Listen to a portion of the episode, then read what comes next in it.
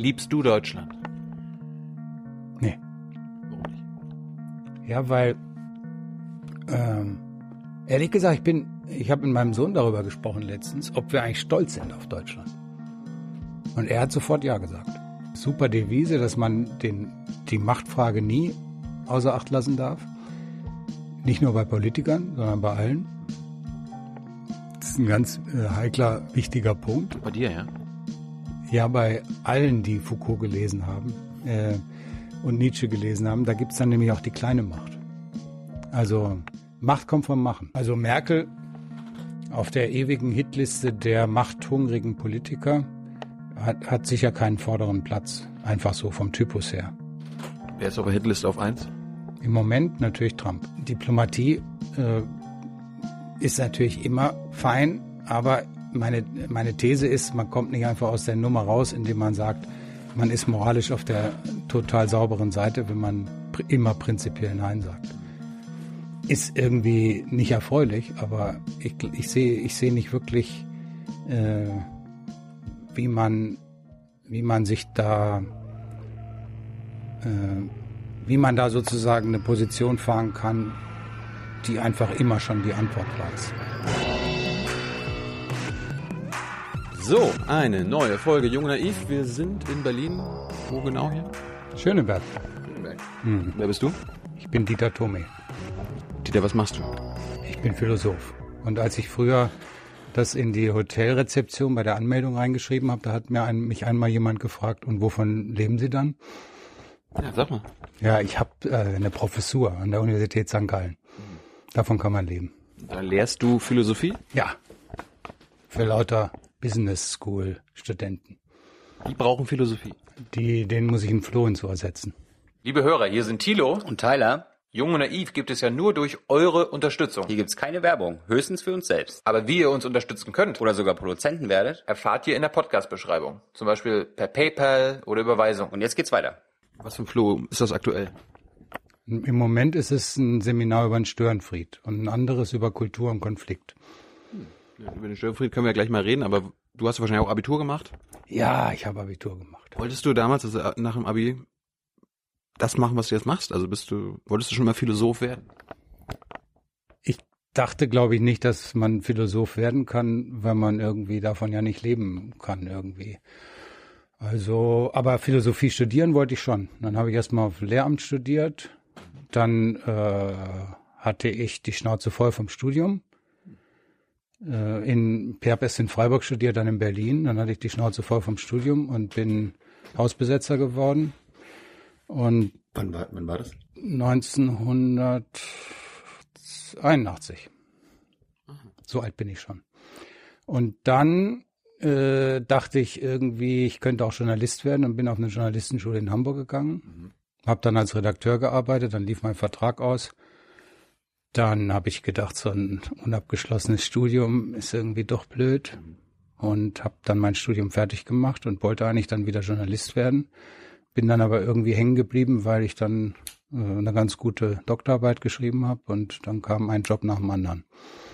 Das heißt, äh, worüber hast du deine Doktorarbeit geschrieben? War Heidegger. Warum ist der interessant? Ich meine, jetzt viele, wir haben viele junge Zuschauer, die haben vielleicht von Heidegger noch nicht gehört oder kurz mal in der Schule davon gehört. Warum? Heidegger ist so einer der Top zwei oder drei mh, des 20. Jahrhunderts in der Philosophie. Jedenfalls hat man das so gedacht. Und er verkörpert irgendwie die ganze Zwiespältigkeit des 20. Jahrhunderts, weil er einerseits sehr, sehr viele Leute irgendwie angeregt hat, wahnsinnig viele wichtige Schüler gehabt hat äh, und andererseits ein Nazi war. Jedenfalls eine ganze Zeit lang. Und äh, er hat irgendwie diese ganzen Widersprüche der modernen Gesellschaft äh, gespürt und hat dann daraus so einen eigenen Twist gemacht, der ihn dann leider äh, in die äh, braun gefärbt hat. Also äh, und so eine zwiespältigen Figuren, die äh, interessieren mich. Das, das ist so spontan, höre ich dann so, okay, ein Philosoph, der Nazi war. Wie, wie kann das überhaupt passen? Also ich meine, Ja. Menschen, die sich Gedanken machen ums Leben, um die Menschen, um die Gesellschaft, wie können die zu Nazi werden? Ja, heute gibt's auch viele, die sagen, äh, Heidegger gehört gar nicht mehr in, in die philosophische Bibliothek, sondern in die, Histo- in die historische Bibliothek, Abteilung Faschismus. Und äh, das ist irgendwie, ja, das ist irgendwie auch das Bedrückende. Das stimmt schon, das Herausfordernde. Wenn man jemanden hat, der eigentlich äh, argumentieren soll, der klare Sätze formulieren soll und so, und dann aber Parolen schwingt ähm, gleichzeitig. Äh, aber ja, das ist irgendwie eben das 20. Jahrhundert. Da gibt's Argumente und Parolen. Das sagst du, der war einer der Top 3. Wer waren denn die anderen beiden? Äh, Wittgenstein ist total unbestritten. Ja. Ludwig Wittgenstein. Und Der ist so ein bisschen der Gegenheidegger. Äh, und dann ist die Frage, ob John Dewey noch äh, kandidieren darf für Platz drei. Der amerikanische Pragmatist John Dewey. Nie gehört. Ja, siehst du, deshalb ist er auch vielleicht nicht auf Platz drei, sondern oder ist der Abstand zwischen Platz eins und zwei groß zum Platz drei. Aber heute äh, ist eben die Frage, ist Heidegger überhaupt Platz zwei oder wird er aus der Liste gestrichen, so ein bisschen wie aus der Sachbuchbestenliste Bücher gestrichen werden? Und machst du auch noch so eine Art von Philosophie oder äh, also denkst du dir auch eigene Mittel und Wege aus, wie du die die Welt begreifst? Also ist, hat das auch noch was von den Philosophen wie damals? Oder ist, ist man im 21. Jahrhundert, 21. Jahrhundert heute erstmal Philosoph, weil man Business-Studenten was beibringen muss, aber du schreibst jetzt keine Bücher und versuchst die Welt zu erklären. Natürlich versuche ich das. Ja, klar. Warum? Also haben wir die Welt nicht schon längst verstanden? Na, dann wärst du der Einzige wahrscheinlich, oder? Also, ich meine, die Welt verstehen, das ist ja deshalb nie ein abgeschlossenes Business, weil sie jeden Tag ein bisschen anders wird. Also braucht man auch immer ähm, äh, eine neue Philosophie. Aber das Schöne an der Philosophie ist ja, wir sind ja ein alter Verein. Uns gibt's ja schon seit zweieinhalbtausend Jahren. Und deshalb kann man dann irgendwie auch schauen, okay, äh, was zieht sich eigentlich durch? Welche Probleme haben wir eigentlich immer? Gerechtigkeit, Freiheit, Liebe, darüber hat Platon nachgedacht, darüber können wir auch nachdenken. Und da können wir ein bisschen aus dem Fundus schöpfen. Aber es gibt auch immer diese, diesen Ehrgeiz der Philosophen, äh, ihre Zeit in Gedanken zu erfassen. Das war jetzt ein Zitat von Hegel. Kann man das? Also äh, ich finde ja immer, wenn man, wenn wir uns quasi jetzt die Gegenwart versuchen zu erklären, sieht die, sieht die Erklärung fast immer anders aus als das, was wir dann, keine Ahnung, in 20 Jahren von unserer Zeit äh, Ja.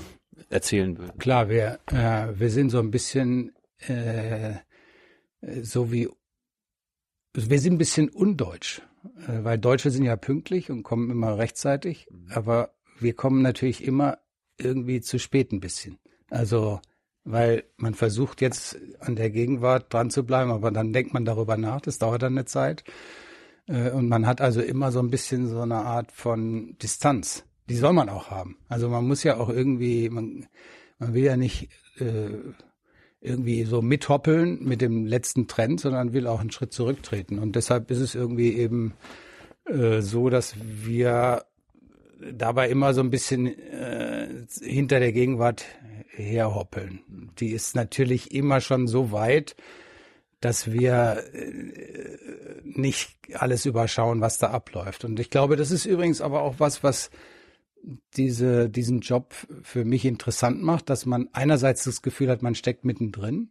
Also wo auch immer wir anfangen, wir sind immer schon mittendrin als Menschen, die leben. Und andererseits äh, sind wir aber auch, machen wir sozusagen zum Beruf, was wir alle sonst als Menschen auch tun, nämlich, dass man mal einen Schritt zurücktritt und äh, nachdenkt, wer bin ich eigentlich, wo will ich eigentlich hin? Und nicht nur ich, sondern die ganze Gesellschaft. Hast du philosophische Ansätze, die du heute hast, die du damals noch nicht hattest? Oder hast du auch irgendwelche Leitgedanken über die Jahre geändert? Oder ist dein philosophisches Denken immer noch dasselbe, wie als du angefangen hast zu studieren zum Beispiel? Oder nach deiner Doktorarbeit zum Beispiel? Naja, also wäre ja schlimm, wenn es noch genauso wäre wie damals. Ich war ja auch noch ziemlich dumm und bin es heute immer noch, aber auf andere Weise. Auf andere Weise. Ähm, ich glaube, ein Motiv hat sich durchgehalten, also nämlich dieses Gefühl, dass in dieser modernen Gesellschaft unglaubliche Widersprüche herrschen, dass es einen da hin und her wirft und dass es wichtig ist, diese Widersprüche rauszufinden, diese Widersprüche zu durchschauen. Das ist eigentlich ein Motiv, was ich schon ein, in der Schulzeit hatte. Also mein erstes philosophisches Buch, was ich so richtig gründlich gelesen habe, war die Dialektik der Aufklärung von Max Horkheimer und Theodor W. Adorno. Da war ich vielleicht so 17 und das war furchtbar kompliziert und ich habe noch das alte Exemplar, wo praktisch dann jede Zeile unterstrichen ist und Ausrufezeichen daneben stehen. Das ist bloß natürlich witzlos, wenn man alles unterstreicht, dann weiß man ja auch nicht mehr, was wichtig ist. Aber mir kam damals eben alles wichtig vor. Und das ist so ein typisches Buch, wo dieser diese Erfahrung eigentlich äh, zur Theorie gemacht wird, dass in dieser modernen Gesellschaft unheimlich viele widersprüchliche, selbstzerstörerische und aber auch vorwärtsweisende Aspekte drinstecken. Und dieses Motiv dem bin ich eigentlich treu geblieben, glaube ich. Ähm, aber äh, und ich schwank dann immer so ein bisschen zwischen der Frage, was uns zusammenhält als Gesellschaft in vielen Büchern und der anderen Frage, was uns eigentlich auseinandertreibt oder auch vorwärts treibt oder auch äh, zerreißt. Das äh, haben wir vielleicht viele junge Leute, die sich sagen so, ah, ich äh, mache jetzt gleich Abi und ich überlege, ob ich Philosophie studieren sollte. Richard David Precht hat äh, vor einem Jahr bei uns gesagt, auf jeden Fall. So, man sollte noch Philosophie studieren. Bist du auch der Meinung? Lohnt sich das? Das ist jetzt eine Gretchenfrage. Mhm. Ich glaube, es studieren sehr viele Philosophie und dann brechen davon sehr viele ab. Also ich glaube, die Abbrecherquote ist irgendwie brutal hoch. Ja. Ähm, und die Antwort hat dann zwei Hälften, glaube ich. Erstens, ich glaube, dass vieles, was heute in der Philosophie stattfindet, um jetzt ein bisschen ähm, meine Kollegen ähm, zu äh, prügeln, dass das nicht so viel mit den Erwartungen zu tun hat, die junge Leute haben. Also das ist wahnsinnig auf Logik orientiert, wahnsinnig auf kleinteilige Argumentation äh, orientiert und dieser große Atem der Philosophie, den sie eigentlich äh, jahrhundertelang hatte, der ist so ein bisschen verloren gegangen. Also das ist die eine Seite. Es gibt, glaube ich, viele, die dann einfach enttäuscht sind davon, was Philosophie heißt an der Uni. Äh, und die andere Seite ist, ähm, dass es natürlich echt schwer ist, davon zu leben. Also, äh, aber ich würde trotzdem sagen, wenn man richtig Lust dazu hat, soll man es machen. Äh, weil zum Glück gibt es eben dann wahnsinnig viele Philosophen, die Lehrer werden, die, viele Philosophen, die im Medienbereich irgendwas machen und dann gibt's halt noch welche, die an der Uni bleiben. Kann ich Philosoph sein oder werden, obwohl ich es nicht studiert habe? Ja, klar. Indem man äh, selbst sein eigener Lehrer ist. Also man kann ja irgendwie genau diese Sache machen, die ich vorhin beschrieben habe. Also man steckt irgendwo mittendrin, Schritt, tritt einen Schritt zurück und denkt nach, äh, was ist eigentlich mit mir los? Äh, ich glaube, dass jeder von uns ob er nun Philosophie, Philosophie studiert hat oder nicht, äh, immer mal philosophiert. Das äh, hast du, du hast gerade gesagt, äh, was du mit 17 gelesen hast und alles angestrichen hast, äh, wenn sich jetzt unsere jungen Leute sagen, okay, was wäre vielleicht ein gutes Einstiegsbuch, um vielleicht in diese Philosophie mal einzutauchen? Was würdest du da empfehlen? Nietzsche. Jetzt, nicht deins. Nietzsche. Nietzsche. Nietzsche? Ja. Gott ist tot und so. Ja, Gott ist tot. Zum Beispiel. Warum, warum ist der interessant? War, war das nicht auch ein Nazi? Nee, das denken, also um, um Nietzsche tobt der Kampf, weil die Faschisten ihn dann für sich äh, eingebucht haben und die Forscher seit 1945 und schon vor 1945 darum kämpfen, dass sie ihn äh, da wieder rausziehen. Also er war weder ein Vorbereiter des äh, Nationalsozialismus noch irgendwie selber einer, logischerweise ist ja 1900 gestorben. Aber ähm, ja, Nietzsche verkörpert, glaube ich, äh, diese äh, so eine Art Ernsthaftigkeit, dass, dass der das Gefühl hat, da geht's jetzt um äh, alles in, in seiner Philosophie. Und äh, außerdem ne, hat er eine große Verspieltheit und so eine Lust am ähm, am Wechsel von Positionen, dass er es mal von der Seite sieht und mal von der Seite sieht. Und das ist, glaube ich, ein ganz guter Einstieg äh, zum Philosophieren. Gibt es ein konkretes Buch? Also wenn, wenn die Leute jetzt irgendwie auf Amazon gehen, keine Werbung oder in den Buchladen und sagen Nietzsche, dann gibt es wahrscheinlich hunderte Bücher. Gibt es ein Buch, wo du sagst, das? Fröhliche Wissenschaft. Der Titel passt doch schon mal gut.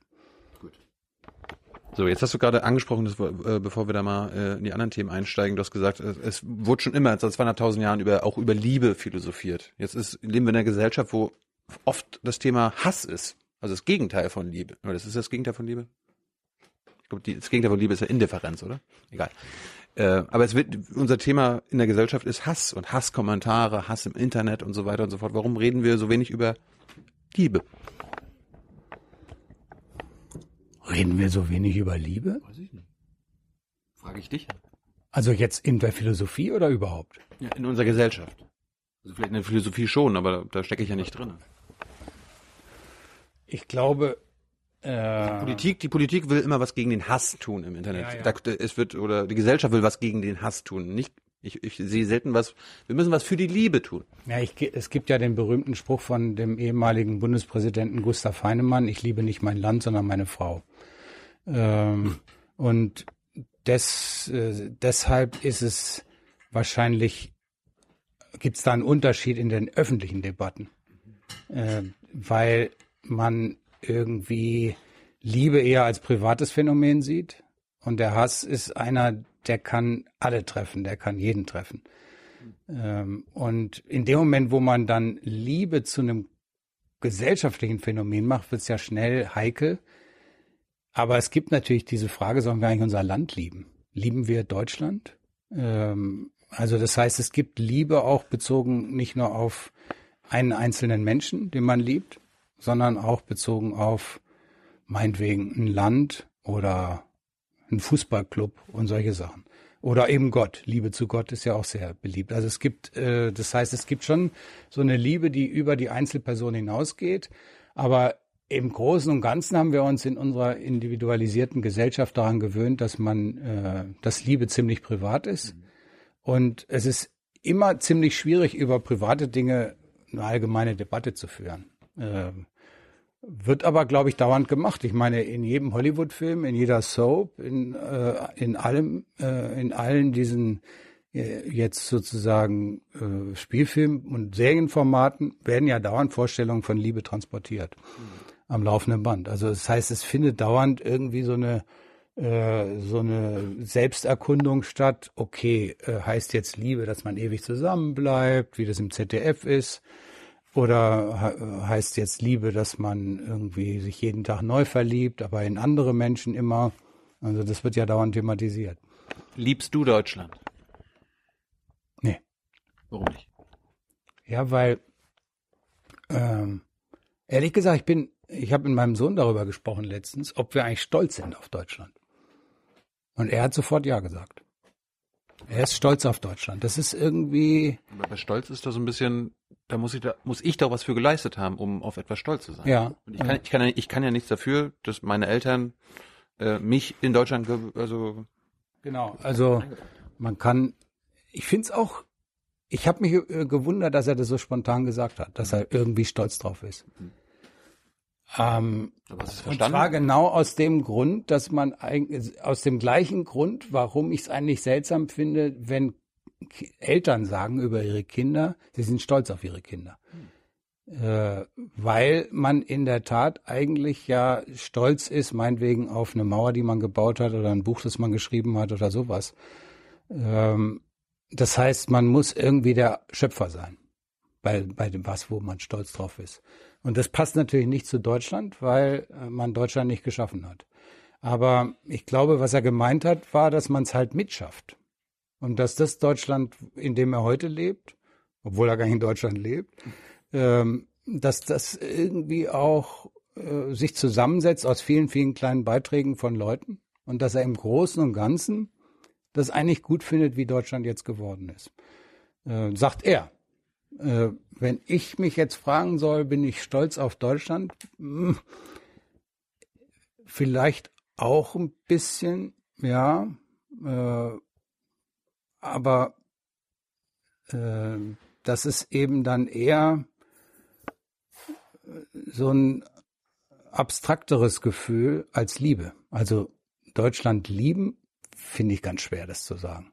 Also ich meine, vor allen Dingen bezieht sich dieser Stolz auf Deutschland natürlich auf das Deutschland heute. Wenn überhaupt der funktioniert, dann muss er praktisch, das ist der Punkt. Ja, also der muss, man muss praktisch, wenn man zu Recht stolz sein will auf was, irgendwie sagen können, da steckt auch mein Beitrag drin. Sonst ist es witzlos. Ja, sonst ist man praktisch einfach nur äh, hineingeschubst worden in dieses Land. Ja? Ähm, und deshalb kann sich es eigentlich nur auf das heutige Deutschland beziehen. Wenn man jetzt sagen würde, ich liebe Deutschland, dann müsste man sozusagen äh, Deutschland von vorne bis hinten lieben, von 1000 bis 2017. Und das geht nicht. Damit liebt man ja auch irgendwie dann alle, alle Deutschen, oder? Also dann liebt man ja auch die Nazis mit und so. Ja, also das geht gar nicht. Jetzt hast du angesprochen, du befasst dich mit Dingen wie zum Beispiel, was Deutschland zusammenhält und was es auseinanderdriftet. Fangen wir mal bei dem Zusammenhalt an. Was hält Deutschland aus philosophischer Sicht zusammen? Unser Grundgesetz, würde jetzt ein Politiker sagen. Die Menschen. Ja, also ähm, gar nicht so leicht zu beantworten. Ich glaube, äh, dass äh, das, was Deutschland zusammenhält, äh, was sein muss, was praktisch jeden Tag irgendwie auch neu gelebt werden kann. Also es reicht nicht zu sagen, ein paar Zeilen äh, auf einem Stück Papier halten Deutschland zusammen. Also deshalb kann das Grundgesetz Deutschland nicht zusammenhalten. Äh, zusammengehalten wird die Chose höchstens dann, wenn äh, Leute jeden Tag so ein bisschen ähm, so eine Art innere Abstimmung in den Köpfen machen und sagen, ja, äh, das finde ich eigentlich gut und äh, da halte ich mich dran. Ähm, die, die Gesellschaftstheoretiker und die Philosophen, die fangen dann ja an zu sortieren. Und das machen sie ja besonders gerne. Und äh, die fangen dann an zu sortieren, so verschieden, nach verschiedenen Sphären. Also zum Beispiel äh, Wirtschaft, Politik, Recht, Kultur. Und das heißt, man muss dann diese Frage, was Deutschland zusammenhält, irgendwie auch ein bisschen durchdeklinieren danach. Also äh, ist unser Selbstverständnis, Verständnis, dass wir eine richtig gute Demokratie sind? Das wäre dann so eine politische Frage. Ähm, kann man im Moment so ein bisschen ins Wackeln kommen, ja. ja. Naja, ist ja irgendwie. Wegen der AfD jetzt, oder was? Wegen der AfD und nicht nur wegen der AfD, weil, sondern weil diese ganze Frage, wie kann man überhaupt in einer globalisierten Welt eine Demokratie sein, heutzutage einfach auch eine knifflige Frage ist. Mhm. Also wie steht's um die Selbstbestimmung des Volkes, wenn äh, wenn viele Entscheidungen sich auf einer Ebene abspielen, auf die man eigentlich gar nicht mehr bestimmen zugreifen kann. Also in irgendwelchen Hauptquartieren von Unternehmen zum Beispiel. Also das ist so die politische Ebene, dann gibt's die ökonomische Ebene. Ähm, was hält Deutschland zusammen? Oh, wir sind toll, wir sind Wirtschaftswunderland, wir sind irgendwie die Power, äh, die Powerinstanz in der EU und so weiter. Das äh, schafft natürlich auch so eine Art von Zusammenhalt. Das Duracell-Häschen. Ja, also wir laufen und laufen und laufen. Und er läuft und läuft und läuft. Der Vorgänger vom Duracell-Häschen ist ja der VW Käfer. Ja, weißt du das? Weil da gab's diese wahnsinnige Werbung, eine der erfolgreichsten Werbekampagnen der Nachkriegszeit. Er läuft und läuft und läuft. Mhm. Und dann gab's diesen VW Käfer von hinten äh, mit diesem ganz kleinen, ähm, mit dieser ganz kleinen Heckscheibe noch. Und auf dem ersten Bild war er ganz nah und dann gab es so 16 Bilder oder sowas und der verschwand immer weiter und am Schluss war er am Horizont. Ähm, also das ist so der ökonomische Erfolg. Witzig ist, dass in der Werbung auch gleich noch so eine Art geschichtliche Dimension mitspielt. Und zwar, weil meine These ist, dass diese Werbung auch so erfolgreich war, weil dabei eine Botschaft vermittelt wurde, nämlich, dass der Käfer wegläuft. Und zwar wovor? Vor, den, vor der Erinnerung. Also vor der Erinnerung an die NS-Zeit. Das war, man sah praktisch immer nach vorn. Also die Deutschen haben nach 45 nichts lieber gemacht, als nach vorn zu schauen und nichts weniger lieb, als nach hinten zu schauen. Und dazu passte dann diese ökonomische Aufsichtsgeschichte, weil man da nicht angeeckt ist. Und deshalb ist auch der Nierentisch in den 50er Jahren so beliebt gewesen. Was? Der Nierentisch. Weißt du, was ein Nierentisch Nein. ist? Also ein Nierentisch hat meistens so irgendwie dünne Messingbeine und hat dann so eine runde Form oben, die so ein bisschen aussieht wie eine Niere. Und die war der letzte Schrei, diese Form, in den 50er Jahren. Und zwar warum? Weil er nicht angeeckt hat. So einfach. Ja. Das, mein, das ist, kann man kulturwissenschaftlich, glaube ich, ziemlich gut belegen. Also es ging darum, nicht anzuecken und nach vorne zu schauen. Und das war praktisch diese wirtschaftliche, dieser wirtschaftliche Zusammenhalt Deutschlands. Und dann gibt es äh, jetzt auch noch so einen kulturellen oder historischen Zusammenhalt Deutschlands. Und der hat, glaube ich, zu tun mit genau diesem Zurückblicken. Also ich glaube schon, dass ähm, es extrem wichtig war, äh, jetzt irgendwie zu Rande zu kommen mit diesem Gräuel der NS-Zeit. Und mh, hm, da kann man jetzt auch wieder drüber streiten, wie gut das äh, in Deutschland gelaufen ist, aber irgendwie ist es, glaube ich, besser gelaufen als äh, also dass es überhaupt gelaufen ist, dass es überhaupt geht, war, glaube ich, schon irgendwie eine Leistung. Ich meine, in Deutschland stellen wir Mahnmale auf und erinnern uns an unsere Verbrechen. Andere Staaten, andere große Staaten, Frankreich, Großbritannien, USA, die machen also die machen keine eher weniger Mahnmale, vielleicht mal Vietnam Mahnmale, aber ansonsten geht es ja um ihre Siege und die militärischen Erfolge und so weiter. Ist das, sind wir da was Besonderes in Deutschland? Also äh, ist da die deutsche Geschichte was Besonderes? Also ist das einmalig vielleicht sogar in, West, in der westlichen Welt, dass wir uns auf unsere äh, Verbrechen konzentrieren? Naja, es es kann auch schon deshalb nur einmalig sein, weil wir einfach einmalig äh, Verbrechen begangen haben. Deshalb äh, ist es irgendwie unvermeidlich, wenn man, wenn man damit irgendwie umgehen will, dass dabei was rauskommt, was auch auf seine Art einmalig ist. Das äh, ist schon so. Aber das ist jetzt nicht sozusagen einmalig im Sinne von wow, wie toll, sondern es ist halt aus historischem Zwang heraus eine, eine, einmalige Herausforderung, vor der wir gestanden haben, weil wir eben in einer Situation waren, in der sich kein anderes Land befunden hat. Also vielleicht äh, mit, mit einem gewissen, mit einer gewissen Vergleichbarkeit zu dem, was jetzt äh, die Stalin-Verbrechen betrifft. Aber äh, Russland geht ja mit den Stalin-Verbrechen nicht irgendwie so um, wie wir jetzt mit den NS-Verbrechen umgegangen sind, sondern die haben sich dann halt irgendwie so ein bisschen äh, gedrückt vor der Sache. Und jetzt ist, glaube ich, irgendein kleines Denkmal enthüllt worden von Putin gerade vor, äh, vor kurzem. Liegt daran, dass es ein einmaliges Verbrechen war, dass es so schlimm war, dass wir jetzt äh, uns daran erinnern? Also der Punkt ist eher so ein bisschen, warum erinnern sich nicht andere Staaten an ihre Verbrechen? Oder muss es erst ein Verbrechen sein, das super einmalig ist? Ja, man tut es natürlich nicht gerne. Klar, also ich meine, das machen wir auch in unserem Leben nicht so gerne so irgendwie die Leichen aus dem Keller holen und ähm, äh, sich damit beschäftigen, was man an Mist gebaut hat. Aber ich glaube, dass ähm, es schon so ist, dass zum Beispiel die Tatsache, dass wir so spät eine rechtsradikale Partei gekriegt haben, die relativ stark ist, dass im Vergleich zu anderen europäischen Ländern, dass es damit zu tun hatte, dass wir irgendwie die Finger davon lassen wollten, viele Jahre. Und ähm, das ist äh, ja eine, äh, eine besondere Situation gewesen, wo wir uns ja auch erstmal gedrückt haben. Also wir haben ja auch erstmal äh, ein paar Jahrzehnte auf Durchzug geschaltet und nach vorn geschaut. Mhm. Aber ja, also äh, ich glaube, dass man da was un Umgängliches hatte irgendwie. Also ich habe mit meinem Vater, äh, der äh, kein Nazi war, aber Soldat, Mil Militärarzt, mit dem habe ich mich mal über 1945 gesprochen und habe ihn gefragt, was eigentlich so seine erste Empfindung gewesen sei. Und äh, ich hatte eigentlich erwartet, dass er sowas sagt wie aufatmen und oh, jetzt kann ich irgendwie, war Anfang 20, kann ich irgendwie mein Leben anfangen und bin raus. Und dann sagt er, wie aus der Pistole geschossen, Schuld.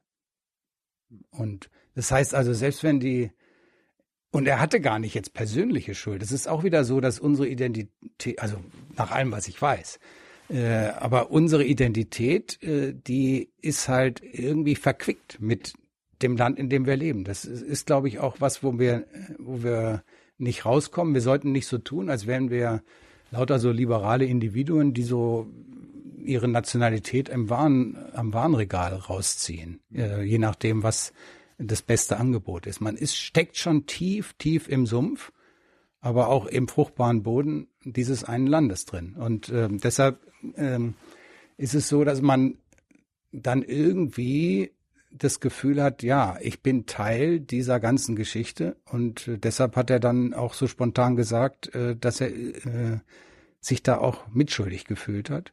Und dann ist dieses Gefühl, glaube ich, ähm, erstmal so in der Versenkung verschwunden und man wollte daran nicht rühren und wollte einfach das Los sein. Und dann kam es in 60er Jahren hoch und in 70ern dann noch mehr. Und, und ich glaube, dass dadurch irgendwie äh, viele Dinge, die heute in der Politik eine Rolle spielen, ähm, eben immer noch erklärt werden können, wie eben zum Beispiel diese ganze Frage, wie halten wir es mit Rechtsradikalen? Die ganze Frage, wie stehen wir zu Europa? Und äh, auch in den Debatten, macht Deutschland jetzt bei Kriegen mit, spielte das ja auch eine Rolle. Das wäre jetzt, auf den Punkt wollte ich kommen. Ein, eine, ich bin in der Schule aufgewachsen mit, okay, Deutschland so nie wieder Krieg. Ja, also wir nach dem Zweiten Weltkrieg, unsere Lehre ist, okay, wir halten uns da raus, wir wollen Frieden haben, aber nicht irgendwie noch Krieg führen.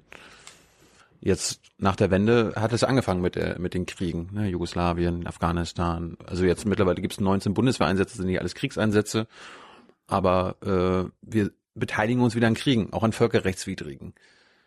Warum sind wir da wieder? Also warum macht Deutschland da wieder mit? Warum haben wir das nicht durchgehalten zu sagen, okay, weil wir Deutschland sind, wir machen das Gegenteil? Also äh, zum Teil machen wir ja nicht mit. Also beim ähm, zweiten Irakkrieg der Amerikaner haben wir ja nicht mitgemacht. Wir in Anführungsstriche. Aber war jetzt nachher eher die Ausnahme. Ähm, ja. Bei Afghanistan machen wir mit, beim Krieg gegen den Terror machen wir mit, Mali machen wir mit. Ähm, stimmt, also es, es hat sich, es gab einen Wechsel äh, und ich glaube, das hat äh, damit zu tun, dass äh, man irgendwie an so einen Punkt kam, wo man jetzt nicht mehr automatisch sagte, okay, Deutschland hat mal zwei Weltkriege angefangen, da lassen wir jetzt endgültig die Finger davon. Und diese, äh, diese Auslandseinsätze, die an denen dann, die dann in Deutschland diskutiert worden sind, wo da Deutschland sich dann beteiligt hatte, äh, die, äh, das waren jeweils auch immer leider fast immer missglückte Beispiele für Kriege oder militärische Einsätze, äh, die irgendwie unter der Überschrift humanitär liefen. Und äh, der große Schwenk war ja klarerweise die Sache mit Jugoslawien, also historisch gesehen. Äh, ein völkerrechtswidriger NATO-Einsatz, ganz klar völkerrechtswidrig, der irgendwie zu spät kam, weil man vorher diese Schlamassel mit dem äh, mit den Massenmorden in Bosnien gehabt hat, wo man nichts getan hat. Und dann gab es diese Erfindung der humanitären Intervention äh, als neue Begründung für kriegerische Einsätze ähm, im internationalen Rahmen. Und diese ähm, diese Art von Kriegen sind eigentlich ein Widerspruch in sich, wie man, wie der Name schon sagt. Also sie sollen humanitär sein und sie sind Kriege. Kriege sind normalerweise nicht humanitär. Ähm, aber das Problem ist, dass man aus der Nummer so ganz leicht nicht rauskommt, weil zugucken, wie abgeschlachtet wird, ist auch nicht besonders humanitär. Also das Problem ist, dass da meistens dann das Schlamassel nicht beseitigt worden ist, siehe Afghanistan-Einsatz. Und ähm, äh, das, aber das umgekehrt, dieses, diese ganz einfache Antwort, man, man kann, man ist irgendwie moralisch sauber und super, wenn man äh, nur zuguckt. Die äh, bringt's auch nicht so ganz. Es geht ja nicht um zugucken, man kann ja auch das Mittel der Diplomatie einsetzen. Ja, ja, klar. Ich meine, das wird dann ja auch immer, das ist ja dann immer die große Kontroverse. Also äh, wie lang redet man und wann äh, rettet man Leben oder wie rettet man Leben, indem man redet, wie rettet man Leben, indem man äh, meinetwegen jetzt irgendwelche bosnischen Frauen tatsächlich geschützt hätte davor, dass sie abgeknallt werden. Äh, äh, Diplomatie äh, ist natürlich immer fein, aber meine, meine These ist, man kommt nicht einfach aus der Nummer raus, indem man sagt, man ist moralisch auf der total sauberen Seite, wenn man pr immer prinzipiell Nein sagt. Mhm. Ist irgendwie nicht erfreulich, aber ich, ich sehe ich sehe nicht wirklich, äh, wie man, wie man sich da, äh, wie man da sozusagen eine Position fahren kann, die einfach immer schon die Antwort weiß. Die Bilanz ist, die ganzen sogenannten humanitären Interventionen oder diese Kriegseinsätze sind in aller Regel äh, haben in aller Regel zu nichts geführt, ja, oder zu neuen Problemen. Ähm, aber das ist ungefähr so wie bei Samuel Beckett. Äh, ja, äh, es, es passiert nicht. Nochmal versuchen, nochmal versuchen, nochmal versuchen. Und dann, e, also das ist am Schluss von Warten auf Godot. Die haben irgendwie, der kommt nicht, der Godot, und äh, try better heißt es dann. Ja. Da kommt, da kommt der Einstein in den Sinn und Einstein sagt dann ja, äh, jemand, der immer wieder versucht, dasselbe zu machen und er scheitert immer wieder, ist, das ist ja verrückt. Ich, kann, ich komme jetzt nicht auf das genaue Zitat, aber etwas versuchen, was nicht funktioniert und es immer wieder zu versuchen, das ist der, der Begriff von Wahnsinn, glaube ich. War das. Und das hat er dann deshalb abgelehnt oder hat er dann gesagt, er hätte das selber so gemacht und hat dann am Schluss die Relativitätstheorie erfunden? Ich kenne den Spruch leider nicht. Ähm, ja, also eigentlich ist es so, äh, es gibt so Kinder, die äh, sehen da eine Schale von Oliven auf dem Tisch und wissen nicht, was Oliven sind und denken, es sind Weintrauben. Und dann probieren sie die erste Olive und denken, die Traube schmeckt nicht. Und kommen aber nicht auf die Idee, dass es sich gar nicht um Trauben handelt, sondern denken nur, dass diese Traube schlecht schmeckt und probieren die nächste Olive, die wieder schlecht schmeckt und lassen sich davon nicht abhalten. Jetzt ist die Frage, findet man das verrückt oder findet man das irgendwie auch beeindruckend, diese Beharrlichkeit? Ja. Was meinst du? Beides kann ja, kann ja beides sein. Oder? Ja, es ist beides. Es ist irgendwie so einerseits ziemlich witzlos und andererseits doch irgendwie witzig. Was denkt ein Philosoph, wenn er äh, den Begriff Krieg gegen den Terror hört?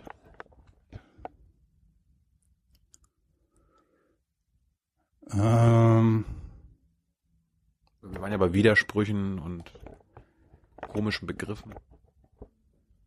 Das erste, was ich denke, ist, dass damit man auf den Terror irgendwie reinfällt, auf die Logik des Terrors reinfällt. Denn äh, Kriege, die sind ja irgendwie politische Maßnahmen, die gegen einen Gegner ergriffen werden. Und dieser Gegner muss dann irgendwie auch so eine Art politisches Subjekt sein, abstrakt ausgedrückt. Nur diese, die Terroristen sind lauter einzelne Personen. Das Deprimierende an den ganzen Terroranschlägen, die jetzt irgendwie dem islamischen Staat äh, zugeordnet sind, ist ja, dass die vielleicht irgendwie mit dem islamischen Staat zu tun hatten, die Leute, aber dass diese Verbindung extrem lose war. Also die sitzen da irgendwo einsam in der Banlieue, diese Leute, haben vielleicht vorher, was übrigens sehr häufig ist, irgendwie, keine Ahnung, Handys geklaut oder sonst irgendwas, sind ziemlich verloren, hängen da rum, äh, treffen dann auf irgendeinen Imam, der ihnen äh, Ordnung im Kopf macht und diese Ordnung wird dann zur Kampfansage und dann schlagen sie los. Äh, aber wie ist dann die Auseinandersetzung mit diesen Leuten? Äh, sicher kein Krieg. Also äh, ist äh, passt irgendwie nicht. Ist kein Krieg, weil der Gegner sind äh, in der Regel Leute, die sehr viele Jahre in diesem Land gelebt haben oder da sogar geboren sind. Mhm. und entsprechend äh, verpassen wir dann eben genau die große Frage, die eigentlich äh, aufkommt, wenn wir über Terror reden. Warum kommen dann diese verlorenen Seelen in die Arme des islamischen Staates und äh, schlagen zu? Das sind aber äh, Fragen, die man total verpasst, wenn man jetzt mit der Kriegslogik anfängt. Das, das, das fällt mir auch mal so ein bisschen auf. Also wenn wir über ähm, Terroranschläge, zum Beispiel in Deutschland, reden, dann fragen. Das ist so ein bisschen wie die, die amerikanische Reaktion, so ein bisschen why do they hate us? Ja, warum hassen die uns? Aber wir, äh, gerade die Politik befasst sich sehr wenig damit, äh, ich will nicht sagen, was daran unser Anteil ist, unser, unser äh, vielleicht was die Gesellschaft, äh, die Gesellschaft zu Terroristen macht. Also wie, wie die dabei hilft, also indem wir sie äh, äh, also die Armut grassiert ja, äh, wir, wir lassen sie alleine in ihren Städten und keine Ahnung. Oder ähm, gibt ja auch Terroristen, die dann sagen so, naja, ihr bringt doch auch unsere Zivilisten um, also können wir das ja auch bei euch machen. Aber das, diese Argumente finden ja in der Öffentlichkeit selten statt, sondern es geht immer nur darum, okay, wie, wie, wie können wir das bekämpfen? Aber es geht selten um die, ja, welche Rolle, welchen Anteil haben wir an der Reaktion der anderen? Wie, wie erklärst du das? Kann sein, dass du das da nicht zustimmst. Das ist so ein bisschen die Beobachtung. Also wenn es um unseren Anteil an, an Terrorismus geht. Also Chomsky, Chomsky hat zum Beispiel gesagt, als er hier war, äh, unsere, unsere, der West, die, der westliche Drohnenkrieg. Das ist unser, unser Terrorismus. Und der führt unter anderem dazu, dass die Terroristen antworten. Tja, äh, Also es ist erstmal so, dass wir da über sehr, sehr verschiedene Player reden. Ne? Also äh, und dass äh, ich irgendwie das nicht so gut finde, das so in einen Topf zu werfen. Äh, was machen jetzt da die, also was ist jetzt die Bilanz der ganzen Intervention der USA zum, und äh, seiner Verbündeten äh, in äh, in der arabischen Welt. Also, also dass man, äh, also dass man diese Frage so total in einen Topf wirft mit der Frage, wie entsteht eigentlich der der radikale Islamismus in den europäischen Ländern. Das ist praktisch immer so die die Verbindung, die die Terroristen selber ziehen. Also sie berufen sich meinetwegen auf einen Bombenanschlag äh, der Amerikaner auf eine Schule, wo dann irgendwie 300 Kinder umgekommen sind, weil das Betondach eingekracht ist, dieser eine berühmte Fall äh, oder irgendwelche anderen Sachen. Und äh, dann wird praktisch zurückgeschlagen. Und äh, das ist die kriegerische Logik.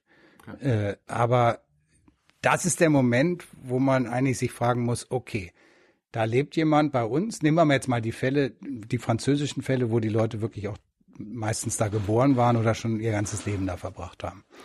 Ähm, nicht die Fälle, wo jemand meinetwegen vor zwei Jahren dann äh, rübergekommen ist und auch nicht die Fälle, wo jemand aus äh, meinetwegen Deutschland oder Europa in den, in, nach Syrien geht.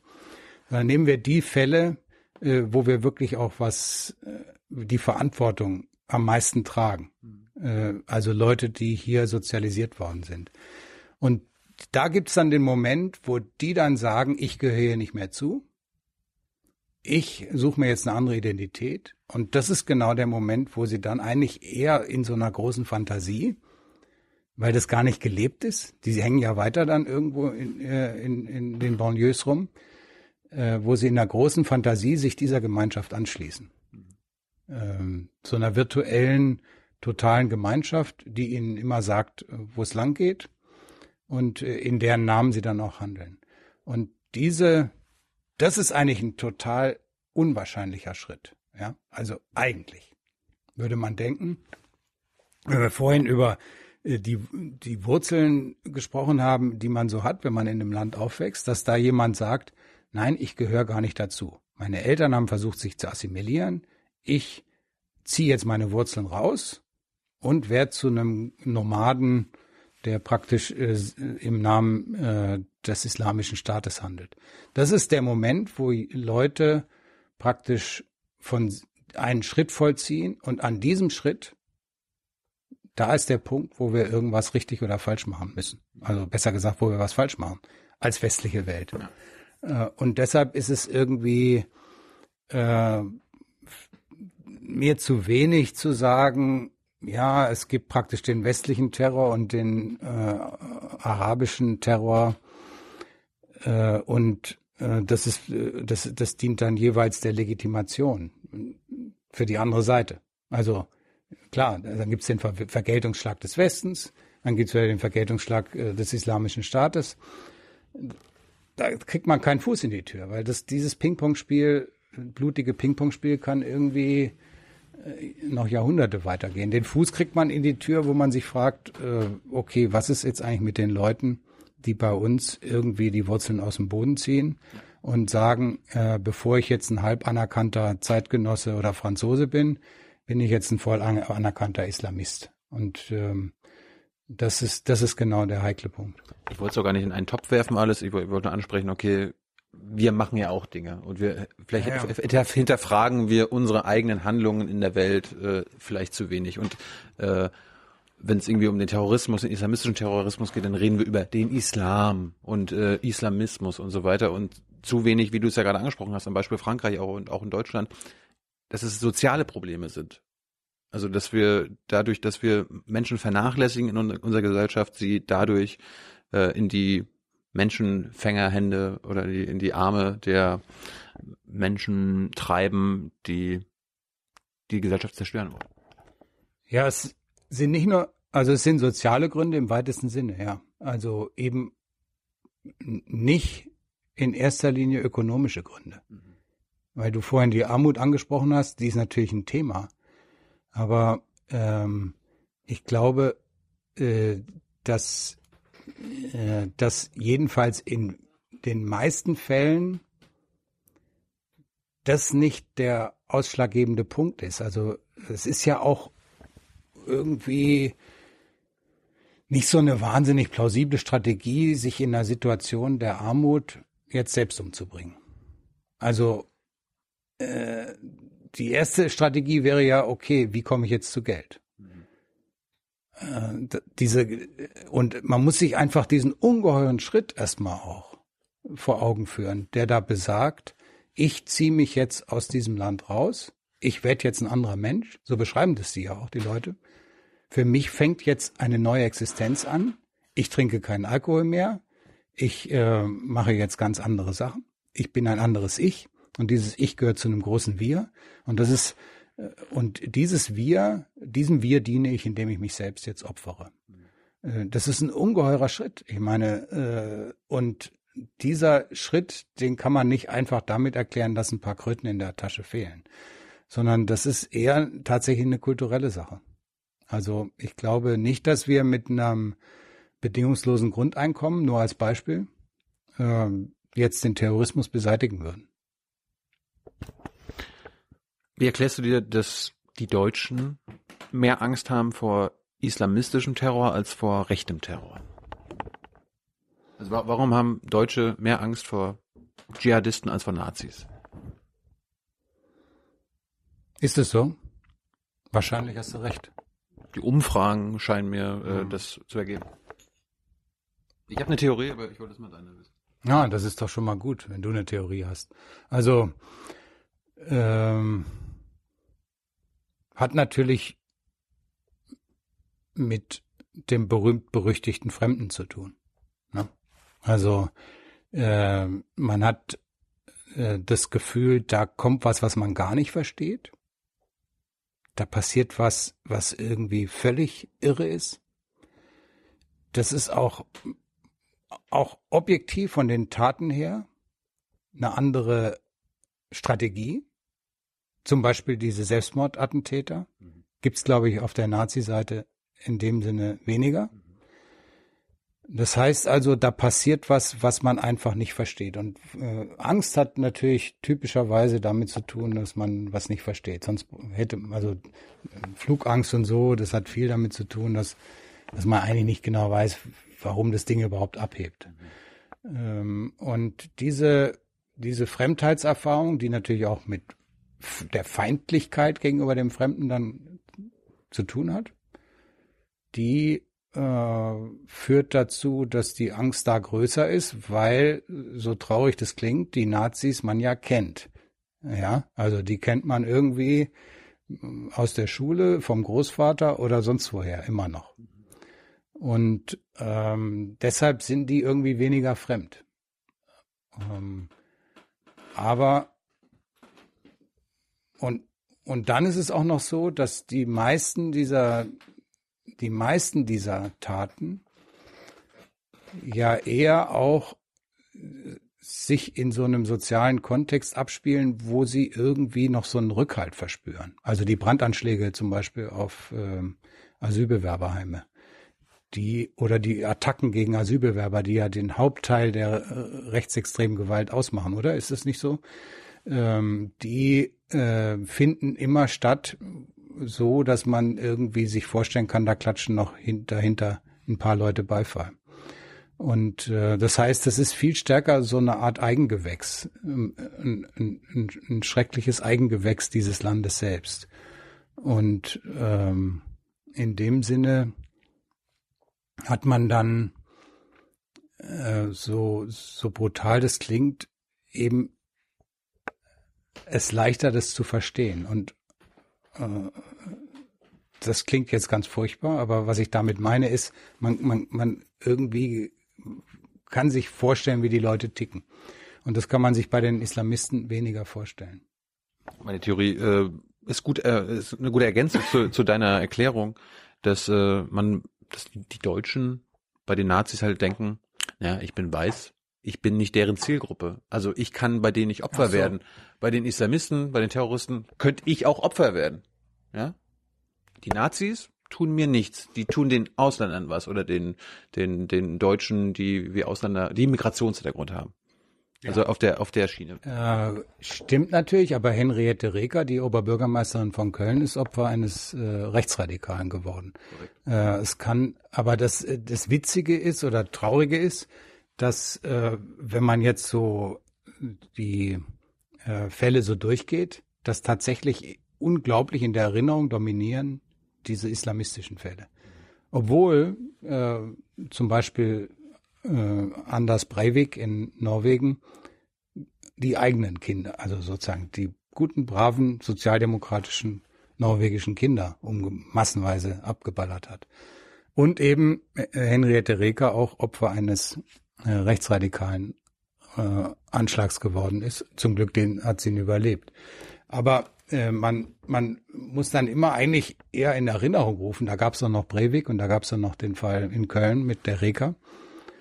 Ähm, wenn man jetzt über Terror nachdenkt, wenn man jetzt eine Straßenumfrage machen würde, würden 90, 99 Prozent erstmal die ganzen islamistischen Sachen aufzählen.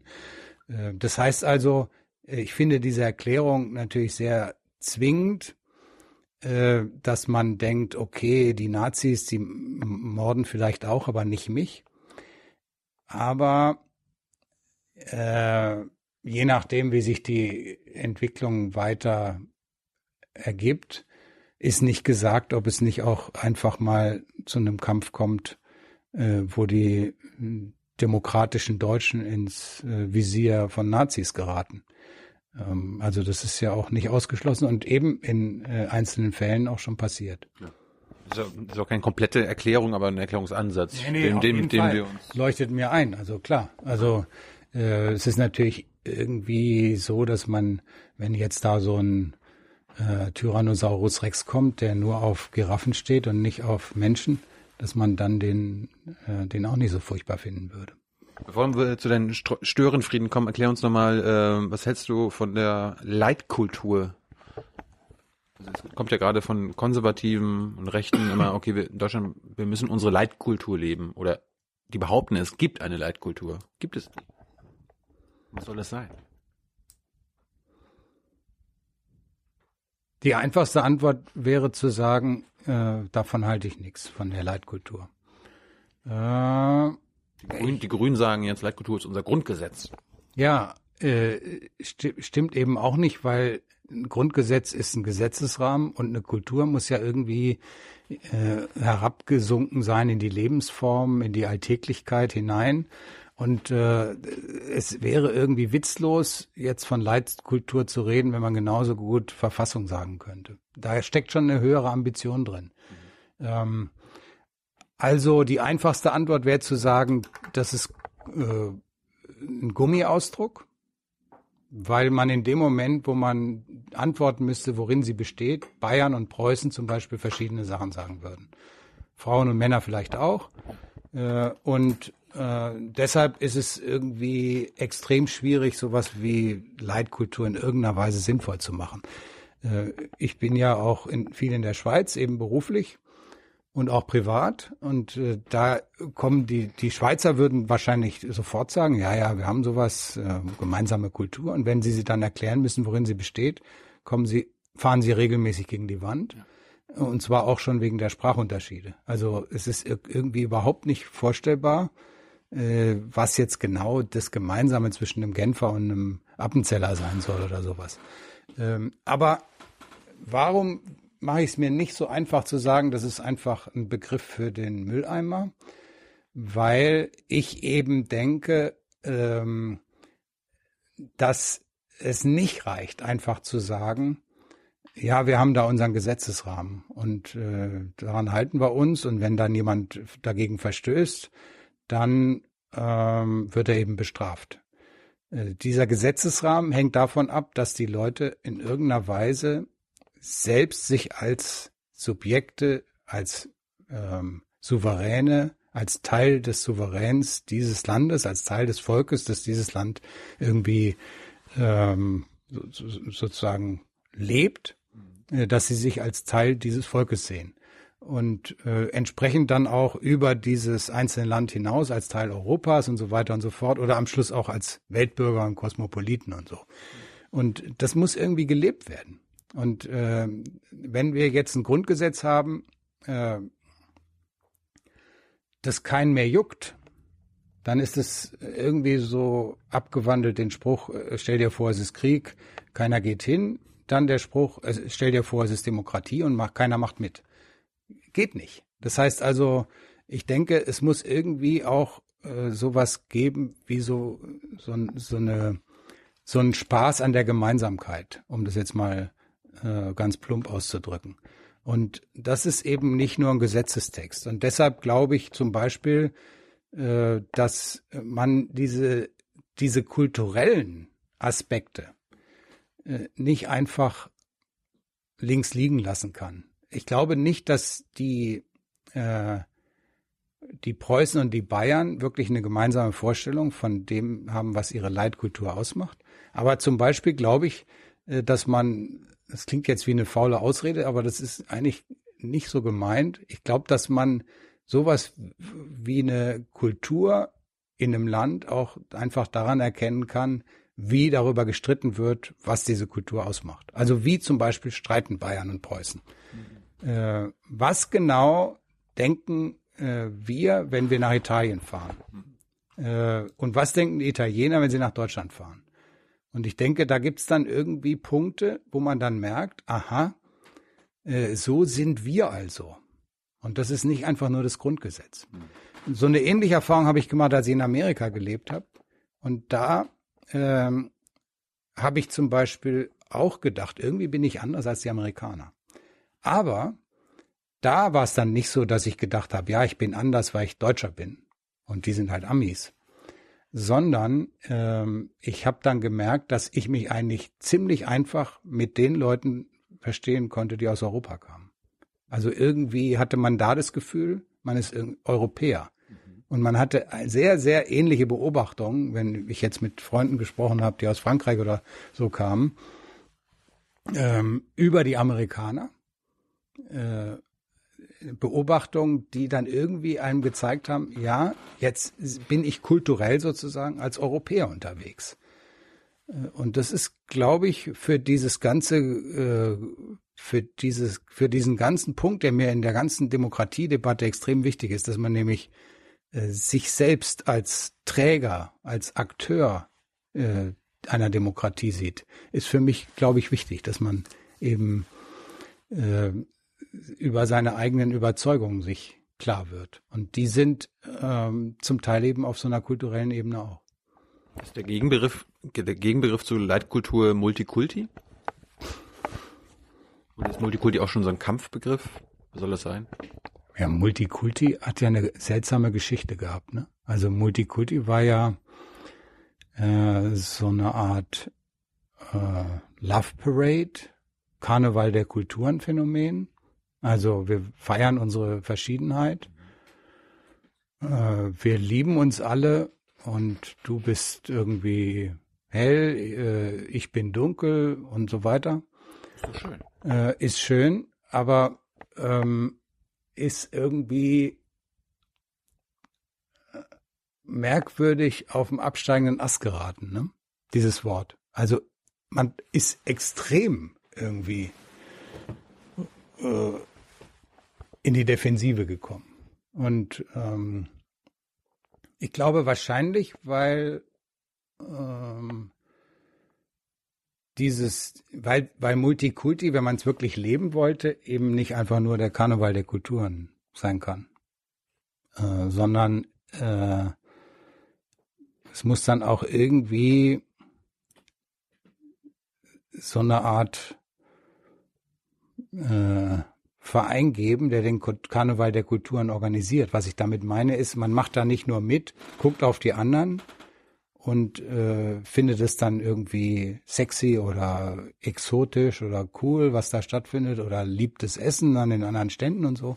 Also man ist nicht nur einer von den 25 Gruppen, die da rumlaufen und so, äh, sondern man muss sich irgendwie noch eine Ebene drüber schwingen und muss praktisch nicht nur Multi sein, sondern auch irgendwie äh, so eine so, so eine Art Agenda haben, wir machen das jetzt zusammen. Multi heißt ja viele.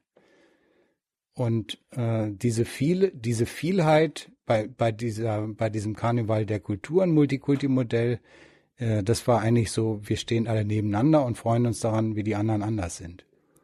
Äh, aber wenn wir das richtig so zum Politikmodell, zum Gesellschaftsmodell machen will, dann müssen wir auch gucken, wer organisiert eigentlich den Karneval. Hast du da eine Idee? Demokraten. Eine Demokratin, Frau Merkel, sagt ja, das, das ist gescheitert, Multikulti. Der Karneval ist gescheitert. Sagt sie das jetzt nur, weil sie ihre Wähler äh, bekommen will, aber denkt das gar nicht? Ja, ich glaube, äh, äh, die Merkel ist vielleicht ein gutes Beispiel, weil sie ähm, ja so ein bisschen hin und her schwankt zwischen Willkommenskultur und Scheitern der multikulturellen Gesellschaft, was nicht so wahnsinnig gut zusammenpasst. Mhm. Ähm, es gibt irgendwie eine ganz schöne Idee von, äh, von so einem amerikanischen Soziologen, der hat übers Wir nachgedacht. Und äh, dieses Wir, äh, das hat einen typischen Gegenbegriff, nämlich DIDA. Also wir und DIDA. Und äh, es gibt zum Beispiel dann auch äh, ein heftig kritisiertes Buch von dem berühmt-berüchtigten Samuel Huntington, der den Kampf der Kulturen ausgerufen hat. Us and them. Wir und die. Und da geht es um die Latinos. Und er sagt, die Latinos sind die Gefahr für die Amerikaner. Also das ist ein bisschen her vor, vor dem Terror sozusagen geschrieben.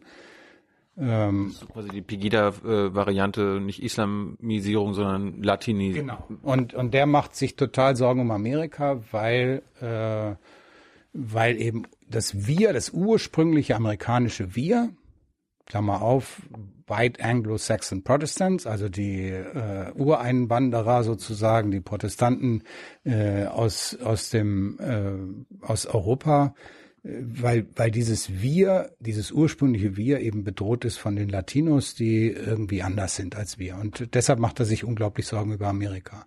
Und dann ist äh, das Gegenmodell ist eigentlich ähm, dass äh, dann eben ein anderer Soziologe, Putnam heißt er, äh, gesagt hat, ja, es gibt natürlich Unterschiede, aber was, was wir, wir kommen überhaupt nie auf den grünen Zweig, wenn wir äh, diese Wir- und Die-Da-Perspektive fahren, sondern was wir brauchen, ist ein äh, umfangreicherer, reicherer, fähigerer äh, Begriff von Wir. Also praktisch, wo dann diese anderen nicht als Gegner oder Fremde äh, daneben stehen, sondern irgendwie Teil davon werden. Äh, und ich glaube, dieses Wir äh, ist auch ein bisschen das, was ich vorhin gemeint habe, als ich gesagt habe, es reicht nicht, dass wir bei Multikulti einfach nur auf die Vielheit schauen. Wir müssen irgendwie auch dann gemeinsam eine Gesellschaft wollen, in der dann eben so ein Karneval stattfindet. Und Merkel, weil du das gefragt hast, die kann sich, glaube ich, nicht entscheiden. Was sie für ein Wie haben will. Ne? Also will sie das, äh, äh, das deutsche Wir oder das alte Wir? Will sie ein neues Wir? Ist dir das so egal? Wäre furchtbar, ne? Wenn, wenn der Bundeskanzlerin was egal wäre, was so wichtig ist. Any- Anything that keeps her in power. Ja, Den, den Macht, den Machterhaltsanspruch, äh, Erhaltsanspruch, den sollte man nicht unterschätzen bei Politikern, habe ich gelernt. Da sind manche Sachen egal, Hauptsache. Aber es ist Spekulation. ja, also das ist sicher eine super Devise, dass man den, die Machtfrage nie außer Acht lassen darf. Nicht nur bei Politikern, sondern bei allen. Das ist ein ganz äh, heikler, wichtiger Punkt. Bei dir, ja? Ja, bei allen, die Foucault gelesen haben äh, und Nietzsche gelesen haben, da gibt's dann nämlich auch die kleine Macht. Also Macht kommt vom Machen. ja, ja. Welche, welche Macht hast du denn? Welche kleine Macht? Ja, ich, äh, ich würde erstmal sagen, man, äh, man, man sollte erstmal sich darüber klar werden, dass man immer Macht ausübt, wenn man irgendwas sagt. Ob man will oder nicht. Also zum Beispiel, du stellst mir eine Frage und bestimmst damit sozusagen den ersten Zug im Spiel und äh, forderst mich dazu heraus, dass ich jetzt nicht sagen kann, ich möchte jetzt Eiscreme, sondern dass ich in irgendeiner Weise darauf eingehe. Nun kann ich natürlich sagen, äh, ich möchte Eiscreme, aber äh, und dann würde ich praktisch einen Gegenanspruch aufbauen und sagen, ich kümmere mich jetzt nicht, ich mache einfach, ich, vert- ich verteidige einfach meine Interessen.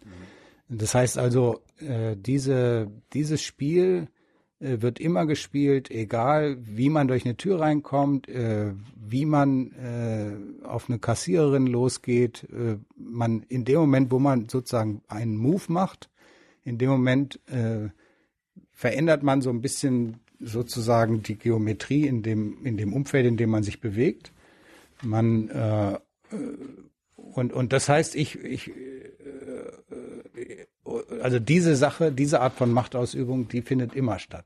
Und dann gibt's zum Beispiel natürlich irgendwie die Macht, die, die man dann bewusst sucht, weil man bestimmte eigene Ideen umsetzen will. Also zum Beispiel versuche ich auch Macht ähm, einzusetzen, wenn ich an der Uni irgendeinen Studiengang durchsetzen will, den äh, den keiner haben will oder sowas. Und dann gucke ich mal, wie weit ich damit komme.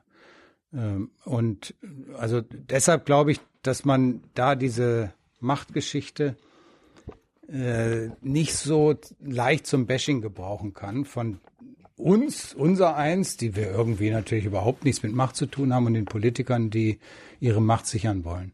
Bei Politikern äh, gibt es natürlich verstärkt, klar, weil die irgendwie äh, auch mehr sozusagen, weil deren Handeln mehr Folgen hat. Und jetzt ist nur die Frage, wofür setzen sie die Macht ein? Haben sie eine bestimmte Vision, an der sie die anderen teilnehmen lassen wollen, nach dem Motto, ich brauche die Macht, um die Klimakatastrophe abzuwenden zum Beispiel? Oder äh, setze ich die Macht ein, äh, um so lange durchzuhalten, dass meine meine äh, Pension besonders fett wird oder dass ich irgendwie meine Extrawurst äh, kriege oder so. Ja? Also Merkel auf der ewigen Hitliste der machthungrigen Politiker hat, hat sicher keinen vorderen Platz, einfach so vom Typus her. Wer ist auf der Hitlist auf eins? Im Moment natürlich Trump, Warum? weil bei ihm eine besonders fiese Kombination auftritt nämlich die Mischung aus Narzissmus und Nationalismus. Also bei ihm ist es so, dass er ja ganz offen äh, eigentlich deutlich macht, dass ihm hauptsächlich daran liegt, dass andere ihn toll finden und er sich selbst toll findet. Also das ist äh, das narzisstische Modell. Der, der Narziss, der, der, der höchste, die höchste Form des Narzissmus ist ja, dass man eigentlich gar keinen anderen braucht und sich jeden Tag im, am Morgen im Spiegel sagt, wie toll bin ich, wie toll bin ich. Und dann, das ist aber sozusagen die göttliche Form des Narzissmus, ja. Und dann gibt's die menschliche Form des Narzissmus und die können äh, es gut, gut gebrauchen, wenn dann ganz viele andere einem auch noch jeden Tag sagen, wie toll man ist.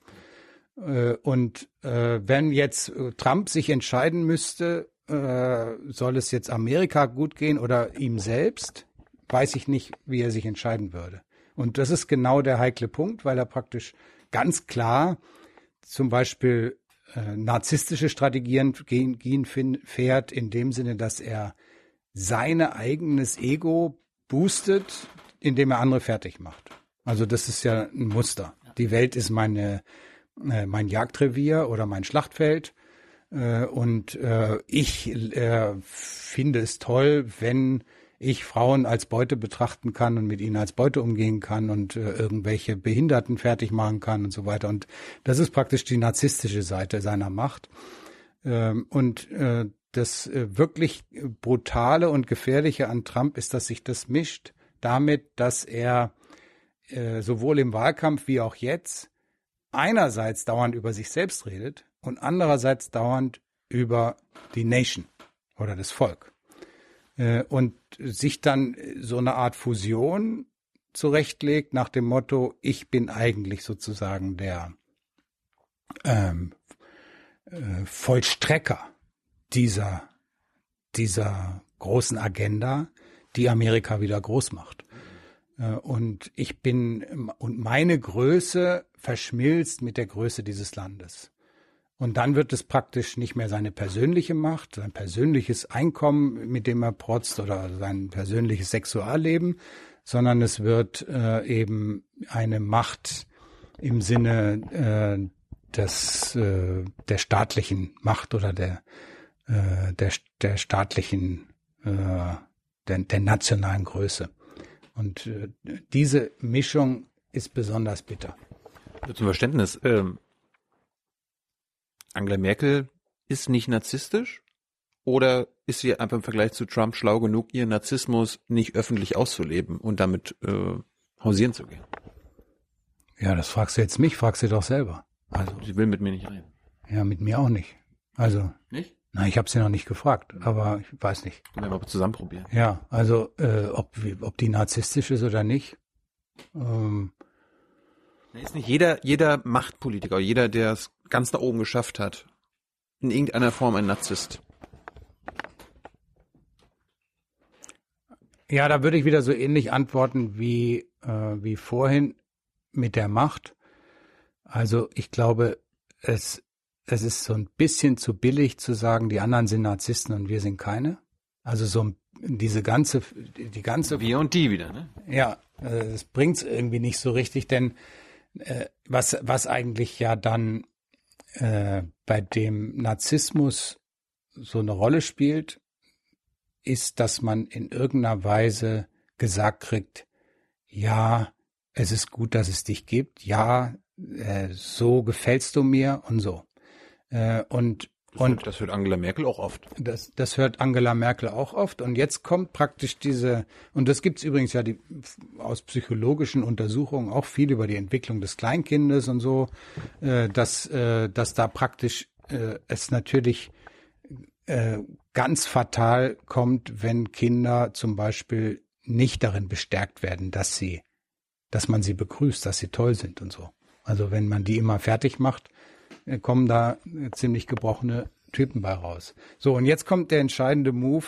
Was, wie genau ist diese Art von Anerkennung, die da stattfindet, dass man selbst irgendwie äh, gut ist, wie genau äh, ist die verbunden damit, wie wir andere sehen? Also sehen wir andere als Lieferanten von äh, Tätscheleien sozusagen, als Lieferanten von Ja-Sagern. Ja? Äh, sehen wir die als so Instanzen, die uns praktisch Zucker geben. Und äh, dann ist es eigentlich ziemlich egal auch, wer da Zucker gibt. Hauptsache, wir selbst sind toll. Und äh, bei Merkel habe ich keine Ahnung. Wie gesagt, ich halte sie. Zwölf Jahre im Amt und du hast immer noch keine Ahnung. Ja, weil das hat aber auch damit zu tun, dass sie sich ja selbst als Person irgendwie hinter der bürokratischen Maske äh, versteckt.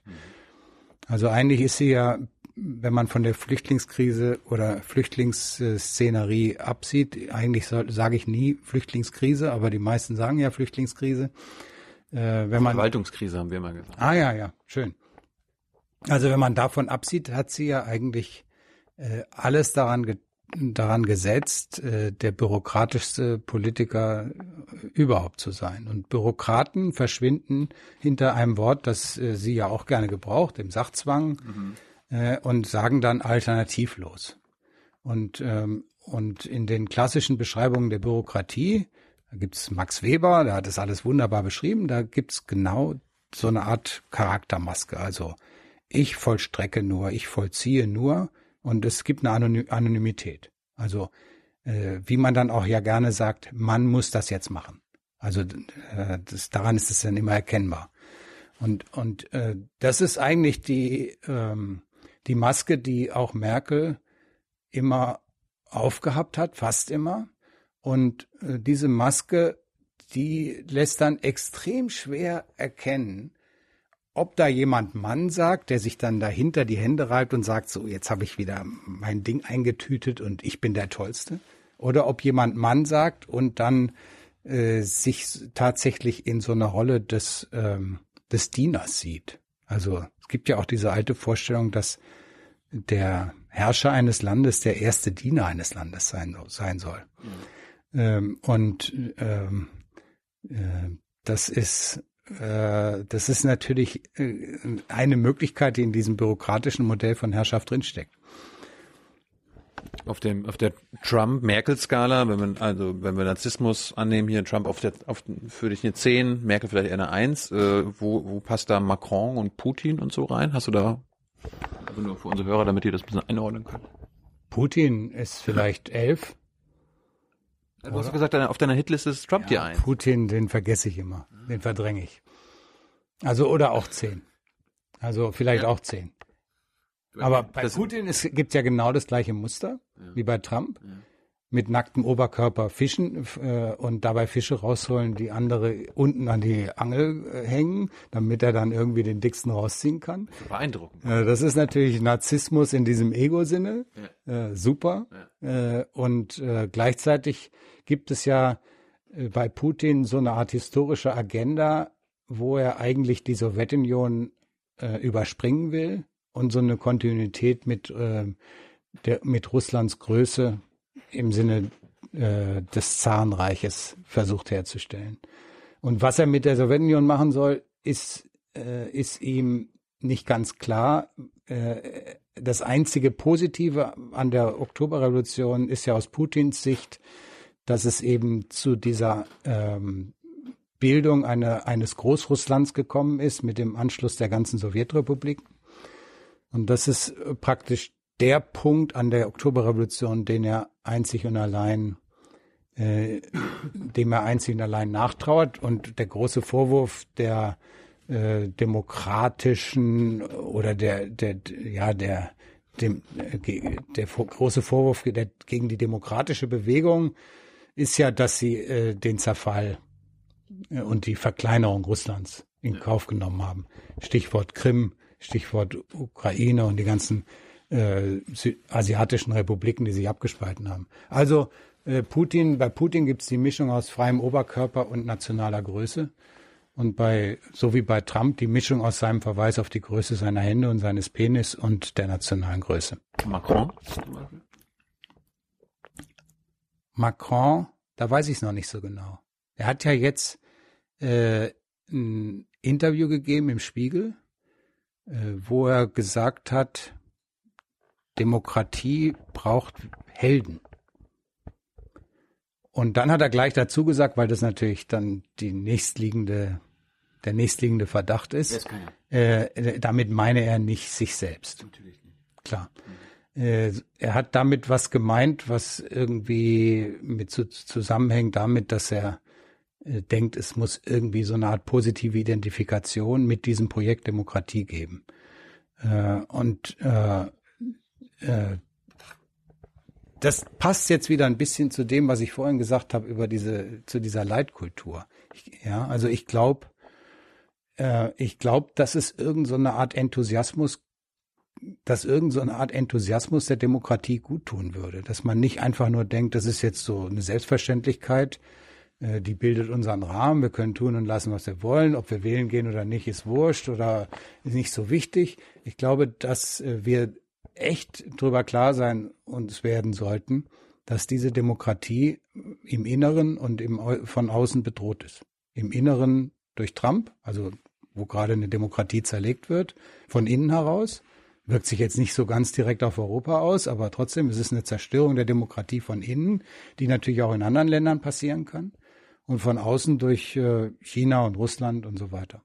Äh, und äh, das heißt also, die Tatsache, also wir, es ist nicht mehr selbstverständlich, wir können es nicht selbstverständlich nehmen, dass wir in einer Demokratie leben. Und wir müssen uns irgendwann auch mal fragen, ähm, ob wir, wie wichtig das uns ist und ob wir da eigentlich echt ähm, in so eine Art Kampfbereitschaft kommen. Ja, für, für so ein Projekt. Äh, und wir müssen uns auch warm anziehen und damit rechnen, dass, äh, dass es da ziemlich harte Auseinandersetzungen gibt, jetzt auch in Deutschland äh, nach der Wahl und in den nächsten Jahren. Und das heißt also, ähm, da kann es auch nicht so ganz schlecht sein, wenn wir irgendwie Leute haben, die irgendwie ein Beispiel geben. Und jetzt kommt die Sache mit Macron. Also in dem Sinne würde ich sagen, man kann sich schon sowas wie Helden vorstellen in der Demokratie.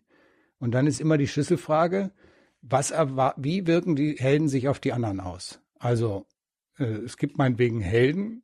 Zu Helden gibt es zwei Reaktionsweisen. Die erste ist, oh, der ist toll, ich bin mickrig. Ja, also das ist praktisch äh, die Zementierung der Unterwürfigkeit. Mhm. Variante zwei, oh, der ist toll, äh, da will ich auch hin. Oder das mache ich mit. Dem strebe ich nach. Also klassische Rolle Vorbild. Ja? Man hat ein Selbstbild und ein Vorbild.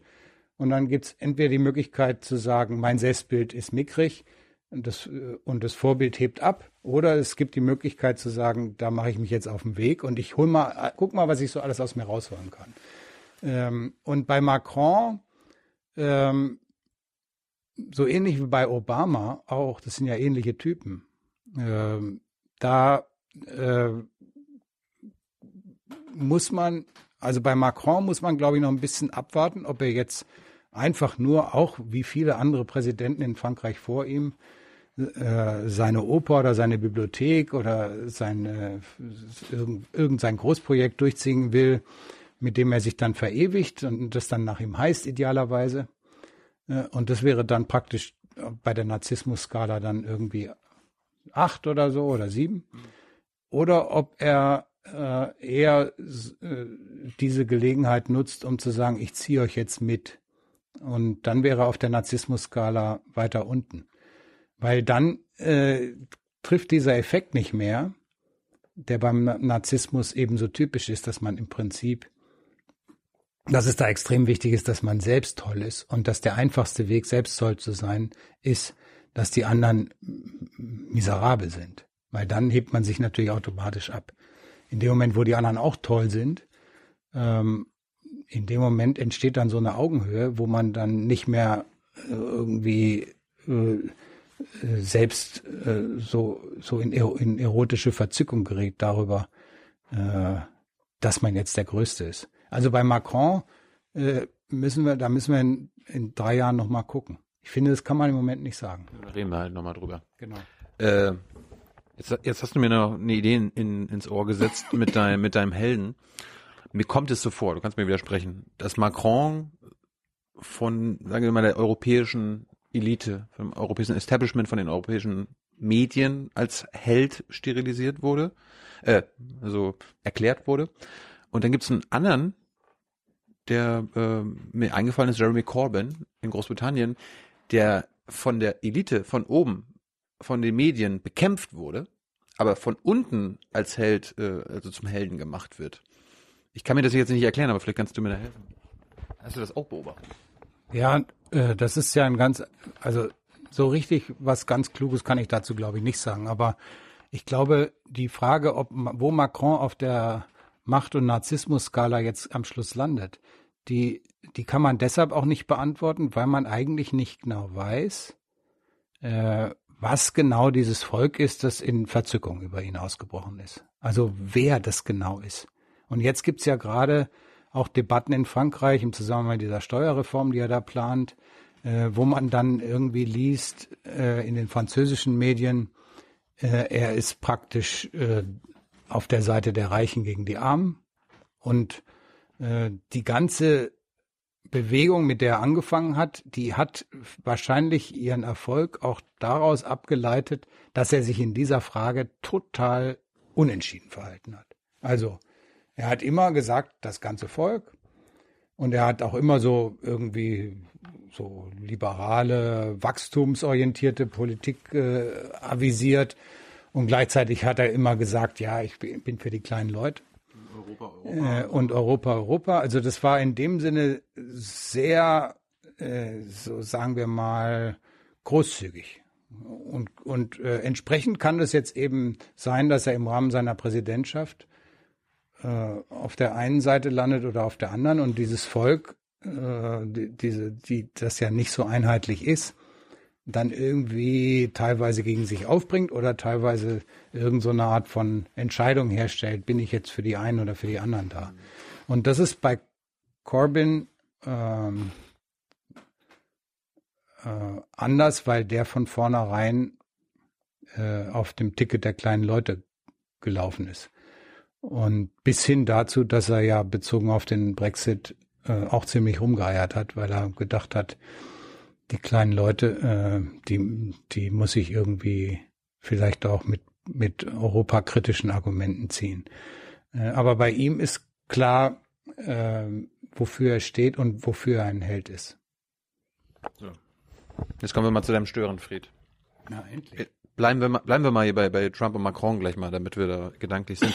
sind, sind das Störenfriede? Weil Macron hat sich ja auch so ein bisschen als, äh, als Outsider äh, gegeben. Also ich gehöre nicht zu den alten Parteien, hier ist eine eigene Bewegung. Also ich störe hier mal euren Wahlbetrieb.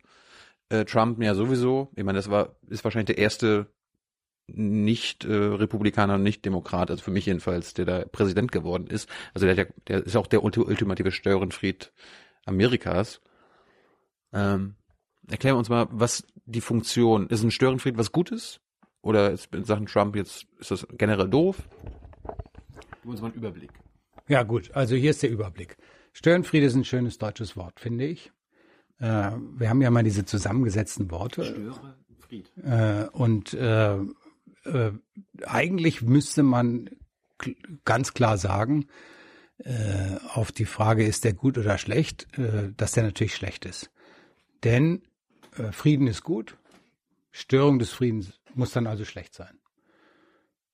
Ähm, nun ist die Sache aber doch anders.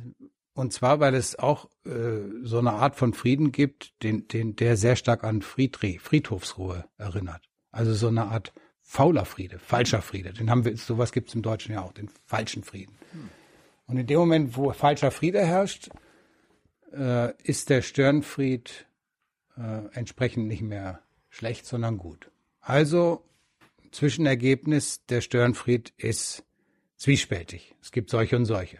Und das kann man sich ja leicht auch an fünf Fingern abzählen. Also wenn wir jetzt an Störenfriede denken und auch wenn ich Leute frage, äh, ist der eigentlich gut oder schlecht, dann kommt meistens äh, so eine Art Mischung raus.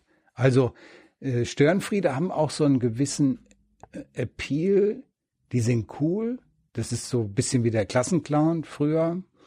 Äh, die, die machen Sachen, die wir uns nicht trauen. Äh, und die haben irgendwie Mut und stechen raus und legen sich an und und diese ganze, die, diese ganzen Sachen, die gehören so ein bisschen zu dieser Vorstellung vom Störenfried als irgendwie unangepasster kreativer Kopf, als äh, schräger Vogel, der echt pfiffige Ideen hat, der jetzt mal ganz anders Musik macht oder was auch immer jetzt äh, der Fall ist. Und natürlich auch in der Politik irgendwie äh, für Aufruhr sorgt. Also das heißt, äh, diese Figuren, die finden wir vor allen Dingen dann gut, wenn äh, wir in einer bleiernen Zeit leben, sozusagen. Also wenn alles so äh, äh runtergedrückt ist und gleichförmig ist und äh, vielleicht auch, wenn ein, Regime äh, eben für so eine Art von äh, äh, totale Kontrolle sorgt, ja. Und dann stechen immer diese einzelnen Figuren raus. So wie bei den ganzen utopischen Romanen oder dystopischen Romanen, Orwell und Huxley, da gibt's dann immer diese einzelnen Figuren, die so, die so irgendwie gegen, gegen den Stachel lügen. Und, ähm, und auf der anderen Seite gibt es natürlich die Querulanten, die nervtötenden Quellgeister, die man, die, die ein, die irgendwie auch Obstru Obstruktionspolitik machen, die äh, einfach nur äh, Ärger machen. Und in dem Moment, wo wir irgendwie ganz gut uns äh, zurechtfinden und wohlfühlen in dieser Ordnung, nehmen wir jetzt mal eine politische Ordnung, in der wir leben, in dem Moment werden diese Störenfriede dann äh, eher negativ gesehen. Und es gibt dann auch Störenfriede, die äh, zum Beispiel äh, ganz verschiedene, also sagen wir so, es gibt, es hängt auch unheimlich stark davon an, was ist jetzt der Move des Störenfrieds. Es hängt von zwei Sachen ab. Wie steht es um die Ordnung, in der wir leben? Und was genau, wie genau stört der Störenfried? Ja? Und äh, da gibt's eben jetzt die Möglichkeit, dass er, dass wir ihn gut finden oder dass wir ihn schlecht finden. Und dieses Spektrum, das ähm, äh, da habe ich eben für euch eine kleine Sort Klassif eine kleine Typologie anzubieten. Es gibt nämlich vier Störenfriede. Und ähm, na, danach kann man alle, alle sozusagen sortieren. Das ist ein bisschen ein paradoxes Vorhaben, weil Störenfriede sortieren ist ein bisschen irgendwie wie, keine Ahnung, äh, ein Ameisenhaufen, in einem Ameisenhaufen für Ordnung sorgen. Aber ähm, ich glaube, dass man das doch ziemlich gut kann. Äh, ich nehme jetzt mal nur Trump. Äh, äh, der tatsächlich ein Störenfried ist. Bei Macron äh, ist, es, ist es auch klar, der ist ein Störenfried, weil er eben das Parteiensystem aufgemischt hat. Aber was jetzt da noch die weitere Agenda ist, das muss man, glaube ich, ein bisschen abwarten. Mac, äh, Trump hat dieses ganze, die Republikanische Partei durcheinander gewirbelt und wirbelt jetzt dieses äh, Land Amerika durcheinander. Und ähm, da gibt es jetzt äh, praktisch diese die Frage, ist er ein guter oder ein schlechter Störenfried? Und die Antwort äh, ist zur allgemeinen Überraschung, er ist ein schlechter Störenfried. Äh, aber warum genau? Äh, und äh, das hängt jetzt, glaube ich, damit zusammen, dass er aus dieser jahrhundertealten Geschichte des Störenfrieds, die man sich so zurechtreimen kann und die man analysieren kann in der Politik, in der politischen Theorie, in der Philosophie, dass er äh, so abgreift an zwei verschiedenen Stellen. Er hat praktisch zwei Zapfsäulen und die habe ich auch vorhin eigentlich schon geschildert.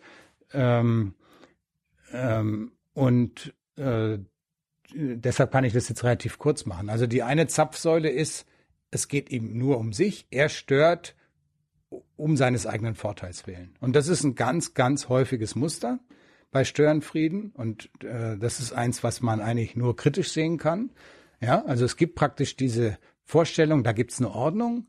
Und ist es nicht, wäre es jetzt nicht super, wenn ich jetzt einen richtig geilen Deal machen könnte und die anderen alle übers Ohr hauen könnte und dann merkt's keiner oder die Leute merken's doch, können aber nicht, äh, können aber irgendwie nicht an mich ran und hinterher bin ich saniert.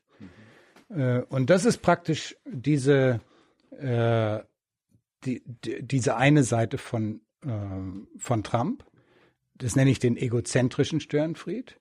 Und die kommt raus, äh, zum Beispiel in einer dieser Debatten vor der Wahl mit Clinton, wo sie ihm vorgehalten hat, dass er keine äh, Steuern bezahlt hat.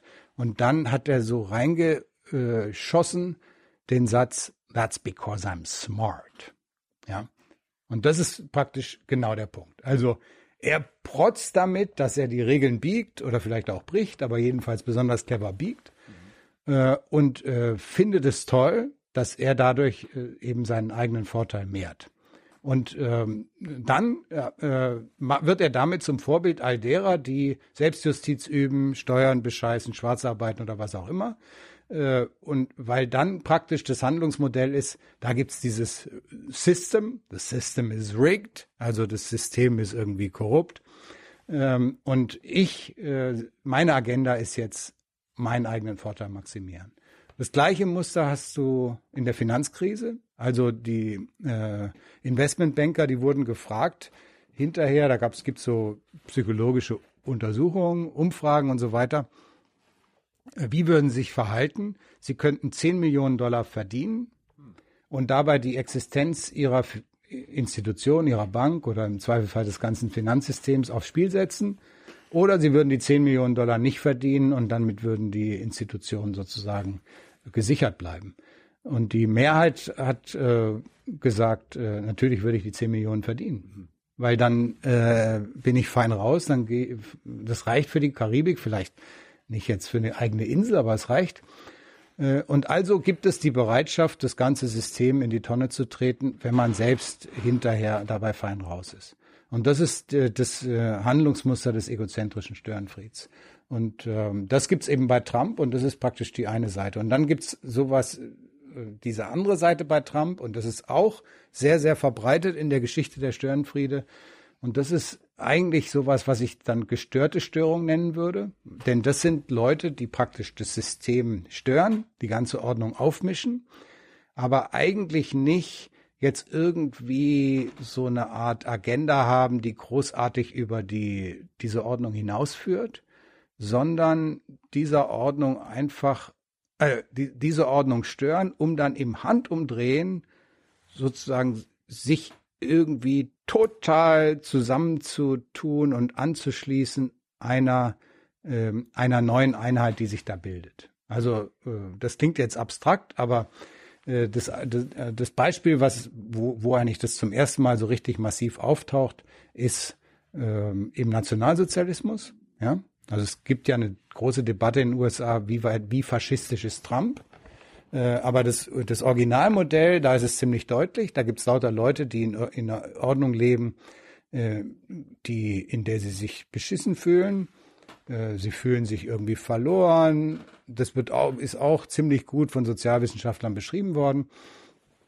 Und äh, jetzt kommt dieser Moment des, äh, des Aufbegehrens und der Störung. Aber die Störung, die kriegen sie nur gebacken, weil sie praktisch neben sich rechts und links den anderen Typen haben, der genauso brüllt und genauso die Scheibe von dem jüdischen Geschäft einschlägt wie man selbst. Also das heißt, da ist der Störer gestört, weil er eigentlich den totalen Rückhalt einer neuen totalen Einheit braucht. Äh, Und äh, das, das ist dann praktisch der totalitäre Störenfried oder auch der, der Störenfried, der in einer Masse aufgeht. Ja, und das ist äh, eigentlich dann eben eine gestörte Störung, weil der äh, um seiner Störung willen total die, die, die sozusagen die, die irgendeine bestehende Ordnung äh, als Rück, im Rücken spüren muss. Ja, also so- sozusagen den, den Gruppen, den, den Gruppen, äh, äh, den Gruppenzusammenhalt, die, die Einheit des Volkes, die Einheit der Rasse und so weiter, ähm, um äh, eben überhaupt handlungsfähig zu sein. Und äh, das ist praktisch dann diese andere Seite bei Trump, nicht nur seinen Ego-Trip fahren, sondern diese totale Einheit des Volkes und die Größe der Nation feiern. Und er hat ja auch einen Begriff verwendet, der tief aus der faschistischen Kiste gegriffen ist, nämlich den Begriff des Feinds des Volkes. Also er hat ja äh, die New York Times und so weiter als äh, Enemy of the People bezeichnet. Was ein bisschen kurios ist, weil das ist, äh, wie, wie, wie genau teilst du dann ein? Ähm, also es gibt dann die Amerikaner und dann gibt es noch so ein paar Journalisten, die sind dann nicht Teil des Volkes oder Feind des Volkes, so ein bisschen wie die Islamisten. Ähm, und äh, das heißt also, er braucht dann diese, diesen festen Block und in dem äh, gehen dann die Menschen auf, in dem werden sie dann Teil, damit werden sie irgendwie emporgehoben, damit äh, sind sie nicht mehr allein. Und dieses Kollektivgefühl der Masse ähm, ist dann praktisch, äh, steht hinter dem, was dann eben totalitäre Störung ist. Und, und bei, bei Trump mischt sich das eben ein bisschen beides. Also ich würde nicht sagen, dass er ein reiner, dass er ein Faschist ist, das bringt sowieso nicht. Äh, Das ist ein historisch sehr spezielles Phänomen im 20. Jahrhundert, aber es gibt zweifellos äh, da eine Ähnlichkeit und so einen totalitären Zug bei Trump gibt es auf jeden Fall. Also das sind die, äh, und, und das heißt, wir haben also die Ego-Trip-Störenfriede und die Massenstörenfriede. Und beide sind schlecht. Du, du, hast, du nennst ja e- den egozentrischen Störenfried oder den massiven Störenfried. Das, die, über die haben wir jetzt beide gesprochen. Dann gibt es jetzt noch den exzentrischen Störenfried und den nomozentrischen. Ja, genau. Das, wir wollen ja hier keine Fremdwörter benutzen. Musst du das, das musst du jetzt Ja. mal erklären. Das, also äh, die, die große Frage, die sich stellt, ist, gibt es auch gute Störenfriede? Und äh, ja, zum Glück. Und, äh, und äh, denen gehört natürlich auch besonders meine Zuneigung. Äh, aber welche Formen nehmen die genau an? Und äh, da gibt's erstmal, also gucken wir noch mal kurz, da gibt's also diesen egozentrischen Störenfried, der denkt nur an seinen eigenen Vorteil. So. Äh, dann, darum stört er. Darum stört er, um hinterher, also meinetwegen Trittbrettfahrer wäre auch so ein Fall. Also man, man saugt die Ordnung aus, bis sie dann auf tönernen Füßen steht und vielleicht kollabiert, so wie eben in der Finanzkrise ganze Volkswirtschaften an den Rand des Abgrunds getrieben worden sind. Aber es gibt auch andere Störer. Und diese Störer, die sind deshalb nicht egozentrisch, weil die eigentlich äh, gar nicht genau wissen, wer sie sind. Das ist, wenn man nicht weiß, wer man ist, kann man nicht egozentrisch sein, weil man gar kein Ego hat, was man, womit man so rumprotzen kann. Äh, und warum wissen die nicht, wer sie sind? Weil sie sagen, ich äh, befinde mich in einem Leben, in dem noch ganz viele Dinge passieren können und ich bin gespannt darauf, was aus mir wird. Und eins ist klar, so wie ich jetzt bin, bleibe ich nicht, sondern ich bin unterwegs zu irgendeinem anderen Ich. Ich äh, und was auf keinen Fall irgendwie eine attraktive Lösung ist, ist äh, die Vorstellung, dass ich jetzt in diesem Trott, in dem diese Gesellschaft da befangen ist, weitermache. Und dann fängt diese Person an, auszuschwärmen, anzuecken, sich zu überschreiten, äh, sich irgendwie auf Abwege zu begeben und fängt an, äh, Sand im Getriebe zu sein und stört. Und äh, ist praktisch unterwegs erst zu sich und ist gar nicht dieses, äh, dieses sozusagen ver, ver, verbohrte Ich, was jetzt immer sich fragt, äh, kann ich jetzt noch mehr Reibach machen? Ähm, und äh, das heißt also, ähm, wir haben hier einen exzentrischen Störenfried, ja, der weicht praktisch vom Zentrum ab. Also das Zentrum ist die bestehende Ordnung und äh, büxt aus und äh, kommt auf lauter Ideen, mit denen er äh, diese Gesellschaft durcheinander bringt. Und dann gibt es äh, zum Beispiel so, also nur zwei Beispiele, wo, wo man den dann antrifft. Man, äh, es gibt zum Beispiel einen wunderbaren Roman von Diderot, dem französischen Aufklärer, 18. Jahrhundert, äh, wo so ein Störenfried auftaucht, der heißt Rameaus Neffe und ähm, von dem sagt dann Diderot am Anfang des Romans, er sei wie ein Krümchen Sauerteig oder im, im, im Französischen ist es die Hefe, die die Gesellschaft auseinander, äh, die die Gesellschaft durcheinander bringt und die Konventionen äh, bricht, also auflöst. Ähm, das finde ich ein schönes Bild, ja, diese Hefe in diesem Gesellschaftsteig und dann wächst sie und dann blubbert's und äh, dann äh, braucht sie, dann, dann steckt sie sozusagen das Mehl an, die Hefe. Äh, also die anderen, die Umgebung und die blubbern dann auch und äh, es, es, es vermischt sich alles und es entsteht praktisch sowas wie ein, eine neue Unordnung. Und darin liegt die heilsame Wirkung dieses äh, exzentrischen Störenfrieds. Und ein anderes Beispiel, äh, da gibt es diesen gro- großen liberalen Theoretiker im 19. Jahrhundert in England, John Stuart Mill, und der sagt dann zum Beispiel, die exzentrischen Menschen sind das Salz der Erde. Ja, also das ist diese Idee ähm, des exzentrischen Störenfrieds. Und oft sind es Künstler, sind aber auch oft äh, irgendwie Revoluzzer, äh, schräge Vögel. Und dann kommt bei dem exzentrischen Störenfried die große Frage, wie reagiert dann die Gesellschaft darauf? So wie bei den anderen auch, aber beim exzentrischen Störenfried ist es besonders interessant. Denn dann gibt's jetzt zwei Möglichkeiten. Die erste Möglichkeit ist, die Gesellschaft zieht den exzentrischen Störenfried über den Tisch. Und die andere Möglichkeit ist, der exzentrische Störenfried zieht die Gesellschaft über den Tisch. Und ähm, beides ist denkbar. Und es ist irgendwie so eine Art, ähm, ja, auch wieder Machtfrage, wie es ausgeht. Zum Beispiel wird ja heute viel über Kreativität geredet. Und die Künstler sind alle furchtbar kreativ und alle denken out of the box und so weiter und so fort. Auch in der Wirtschaft sollen jetzt alle wie Künstler agieren und so weiter.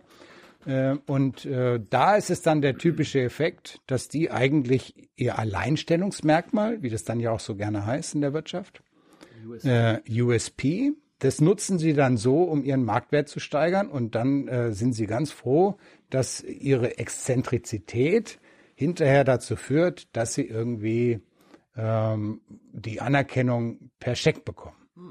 Und das ist praktisch dann die, äh, die Bewegung, wo die Gesellschaft den exzentrischen Störenfried so ein bisschen wie mit so einer Hundeleine, die so eine Feder drin hat, so ein bisschen rauslaufen lässt. Kennst du die Dinger? Also dann läuft er erst mal fünf Meter beiseite und macht irgendwelchen Unsinn. Und dann äh, drückst du auf den Knopf und dann oh, wird er zurückgezogen und dann äh, ist er praktisch wieder im Mainstream. Also das ist praktisch äh, so ein bisschen der exzentrische Störenfried, der dann äh, sich äh, wieder in den Mainstream der Gesellschaft zurückbegibt. Aber es gibt natürlich auch den exzentrischen Störenfried, der äh, so lange äh, sich an dieser Gesellschaft abarbeitet, bis die auch ein bisschen anders aussieht als vorher. Äh, und äh, dann so eine ansteckende Wirkung hat, so ein bisschen wie diese Hefe bei, äh, bei Diderot, die dann irgendwie diesen ganzen Teig so ein bisschen aufmischt. Ähm, das kommt durchaus auch vor. Und deshalb gibt es, glaube ich, irgendwie dann diesen guten, exzentrischen Störenfried, auf den Demokratien angewiesen sind und der überhaupt auch eine wichtige Rolle beim, beim Siegeszug der Demokratie gespielt hat. Ne? Also Demokratien sind eben auch nicht einfach so jetzt äh, ein System und dann funktioniert es, sondern äh, die müssen auch äh, äh, permanent neu erfunden werden und äh, hinterfragt werden. Und ein großer Störenfried dieser Art ist zum Beispiel ähm, der, der den sogenannten zivilen Ungehorsam erfunden hat im, im 19. Jahrhundert. Henry David Thoreau, der gegen die Sklaverei, die damals noch existiert hat, gekämpft hat, keine Steuern gezahlt hat und dann im Gefängnis saß, allerdings nur für eine Nacht. Dann wurde er freigekauft von irgendwelchen Freunden.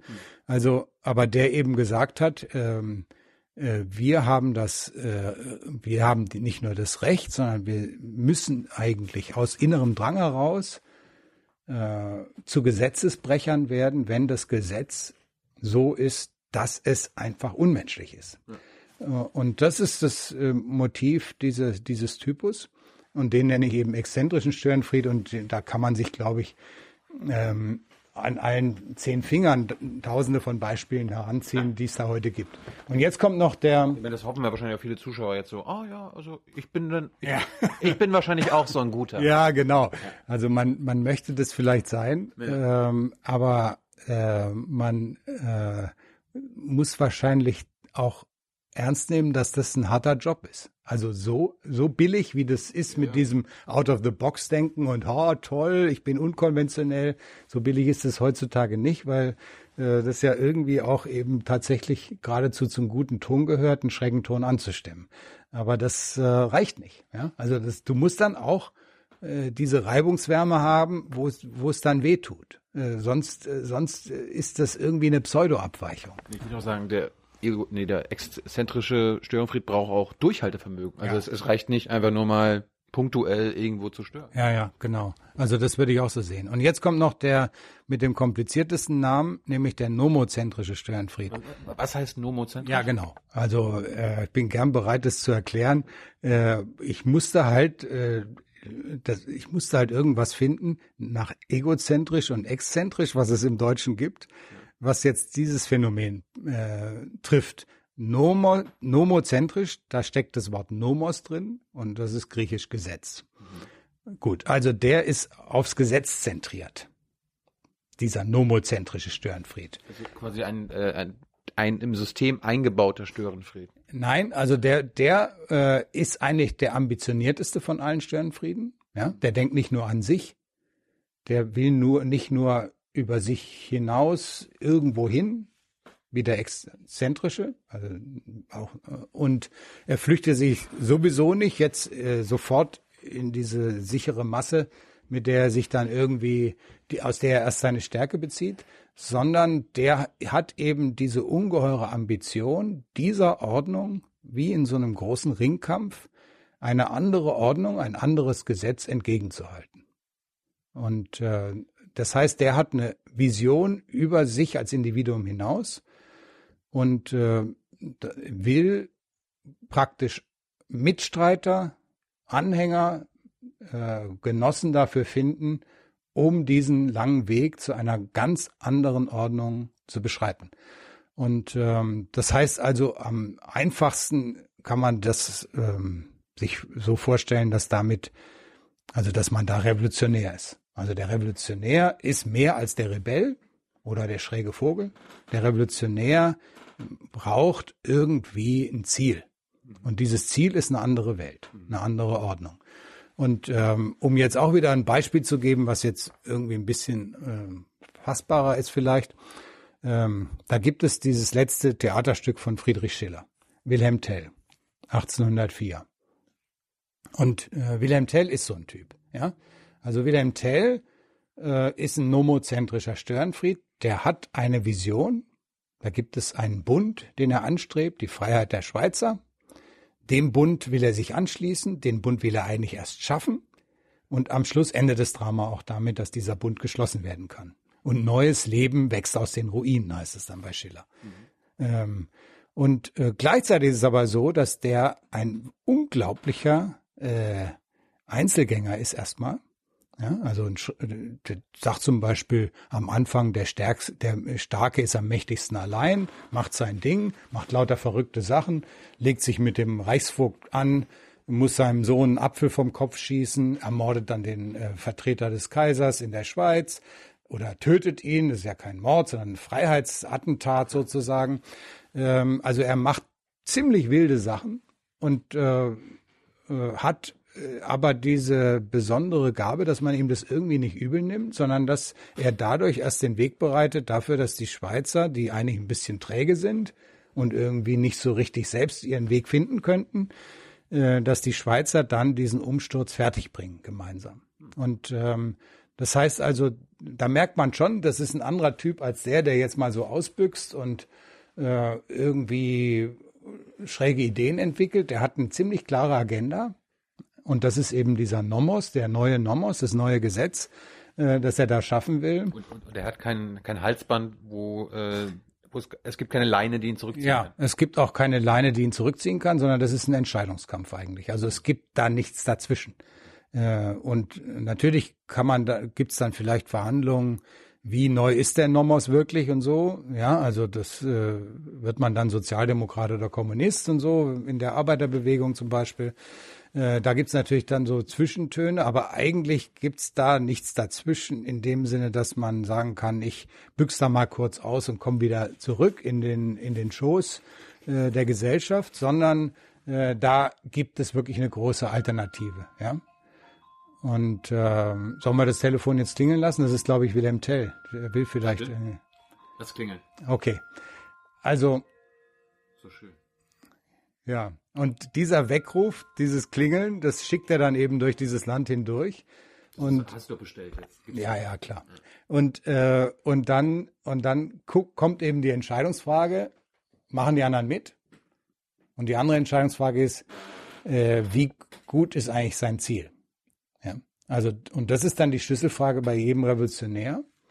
Und Tell ist so ein Revolutionär, ähm, denn der hat wirklich ganz schön äh, ein ganz schön großes Gepäck, äh, weil er rechtfertigen muss diesen langen, vielleicht auch blutigen Weg zu dieser anderen Ordnung ähm, und kann das, er muss sich praktisch im Vorhinein in diese Ordnung reinversetzen, um dann äh, irgendwie den anderen das schmackhaft machen zu können und entsprechend gibt es da eben diese äh, große Ambition bei diesem nomozentrischen Störenfried.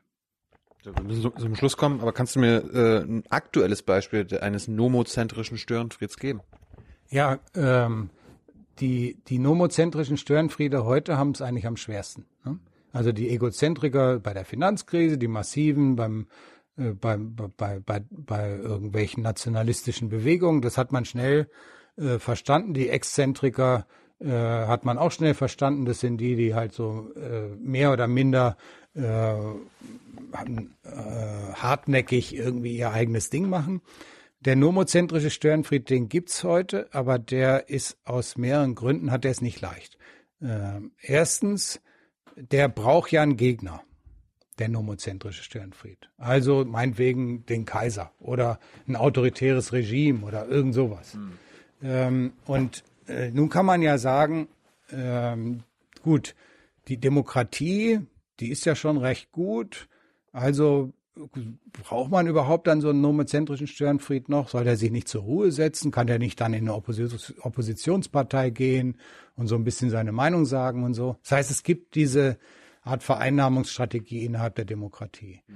Ähm, gleichzeitig muss man aber sagen, diese Demokratie, die kann irgendwie eine, eine Frischzellenkur gebrauchen, weil sie eben relativ schwach dasteht. Also sie ist irgendwie auf nationaler Ebene re relativ dürftig ausgestattet mit wirklichen Entscheidungsmöglichkeiten.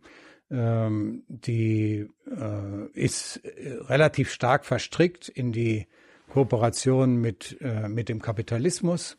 Und das heißt also, ähm, es gibt durchaus äh, gute Gründe, da äh, zu protestieren und so weiter und so fort. Und äh, nun ist aber und das ist ein anderer heikler Punkt an, an der aktuellen Lage des nomozentrischen Störenfrieds, eben ziemlich schwierig, sich zu überlegen, gegen wen man da eigentlich kämpft. Also, äh, weil es eben so ist, dass äh, man nicht einfach jetzt, keine Ahnung, vors Kanzleramt gehen, kann man natürlich machen, aber man kann, wenn man jetzt vors Kanzleramt geht und sagt, so, ich äh, äh, protestiere jetzt oder sonst was, äh, dann stellt sich ja immer die Frage, ist das jetzt die richtige Adresse? Und äh, oder oder werden eben Entscheidungen gefällt an anderer Stelle und dann verliert sich das irgendwo zwischen Geheimdiensten, Facebook, Google und keine Ahnung was noch alles.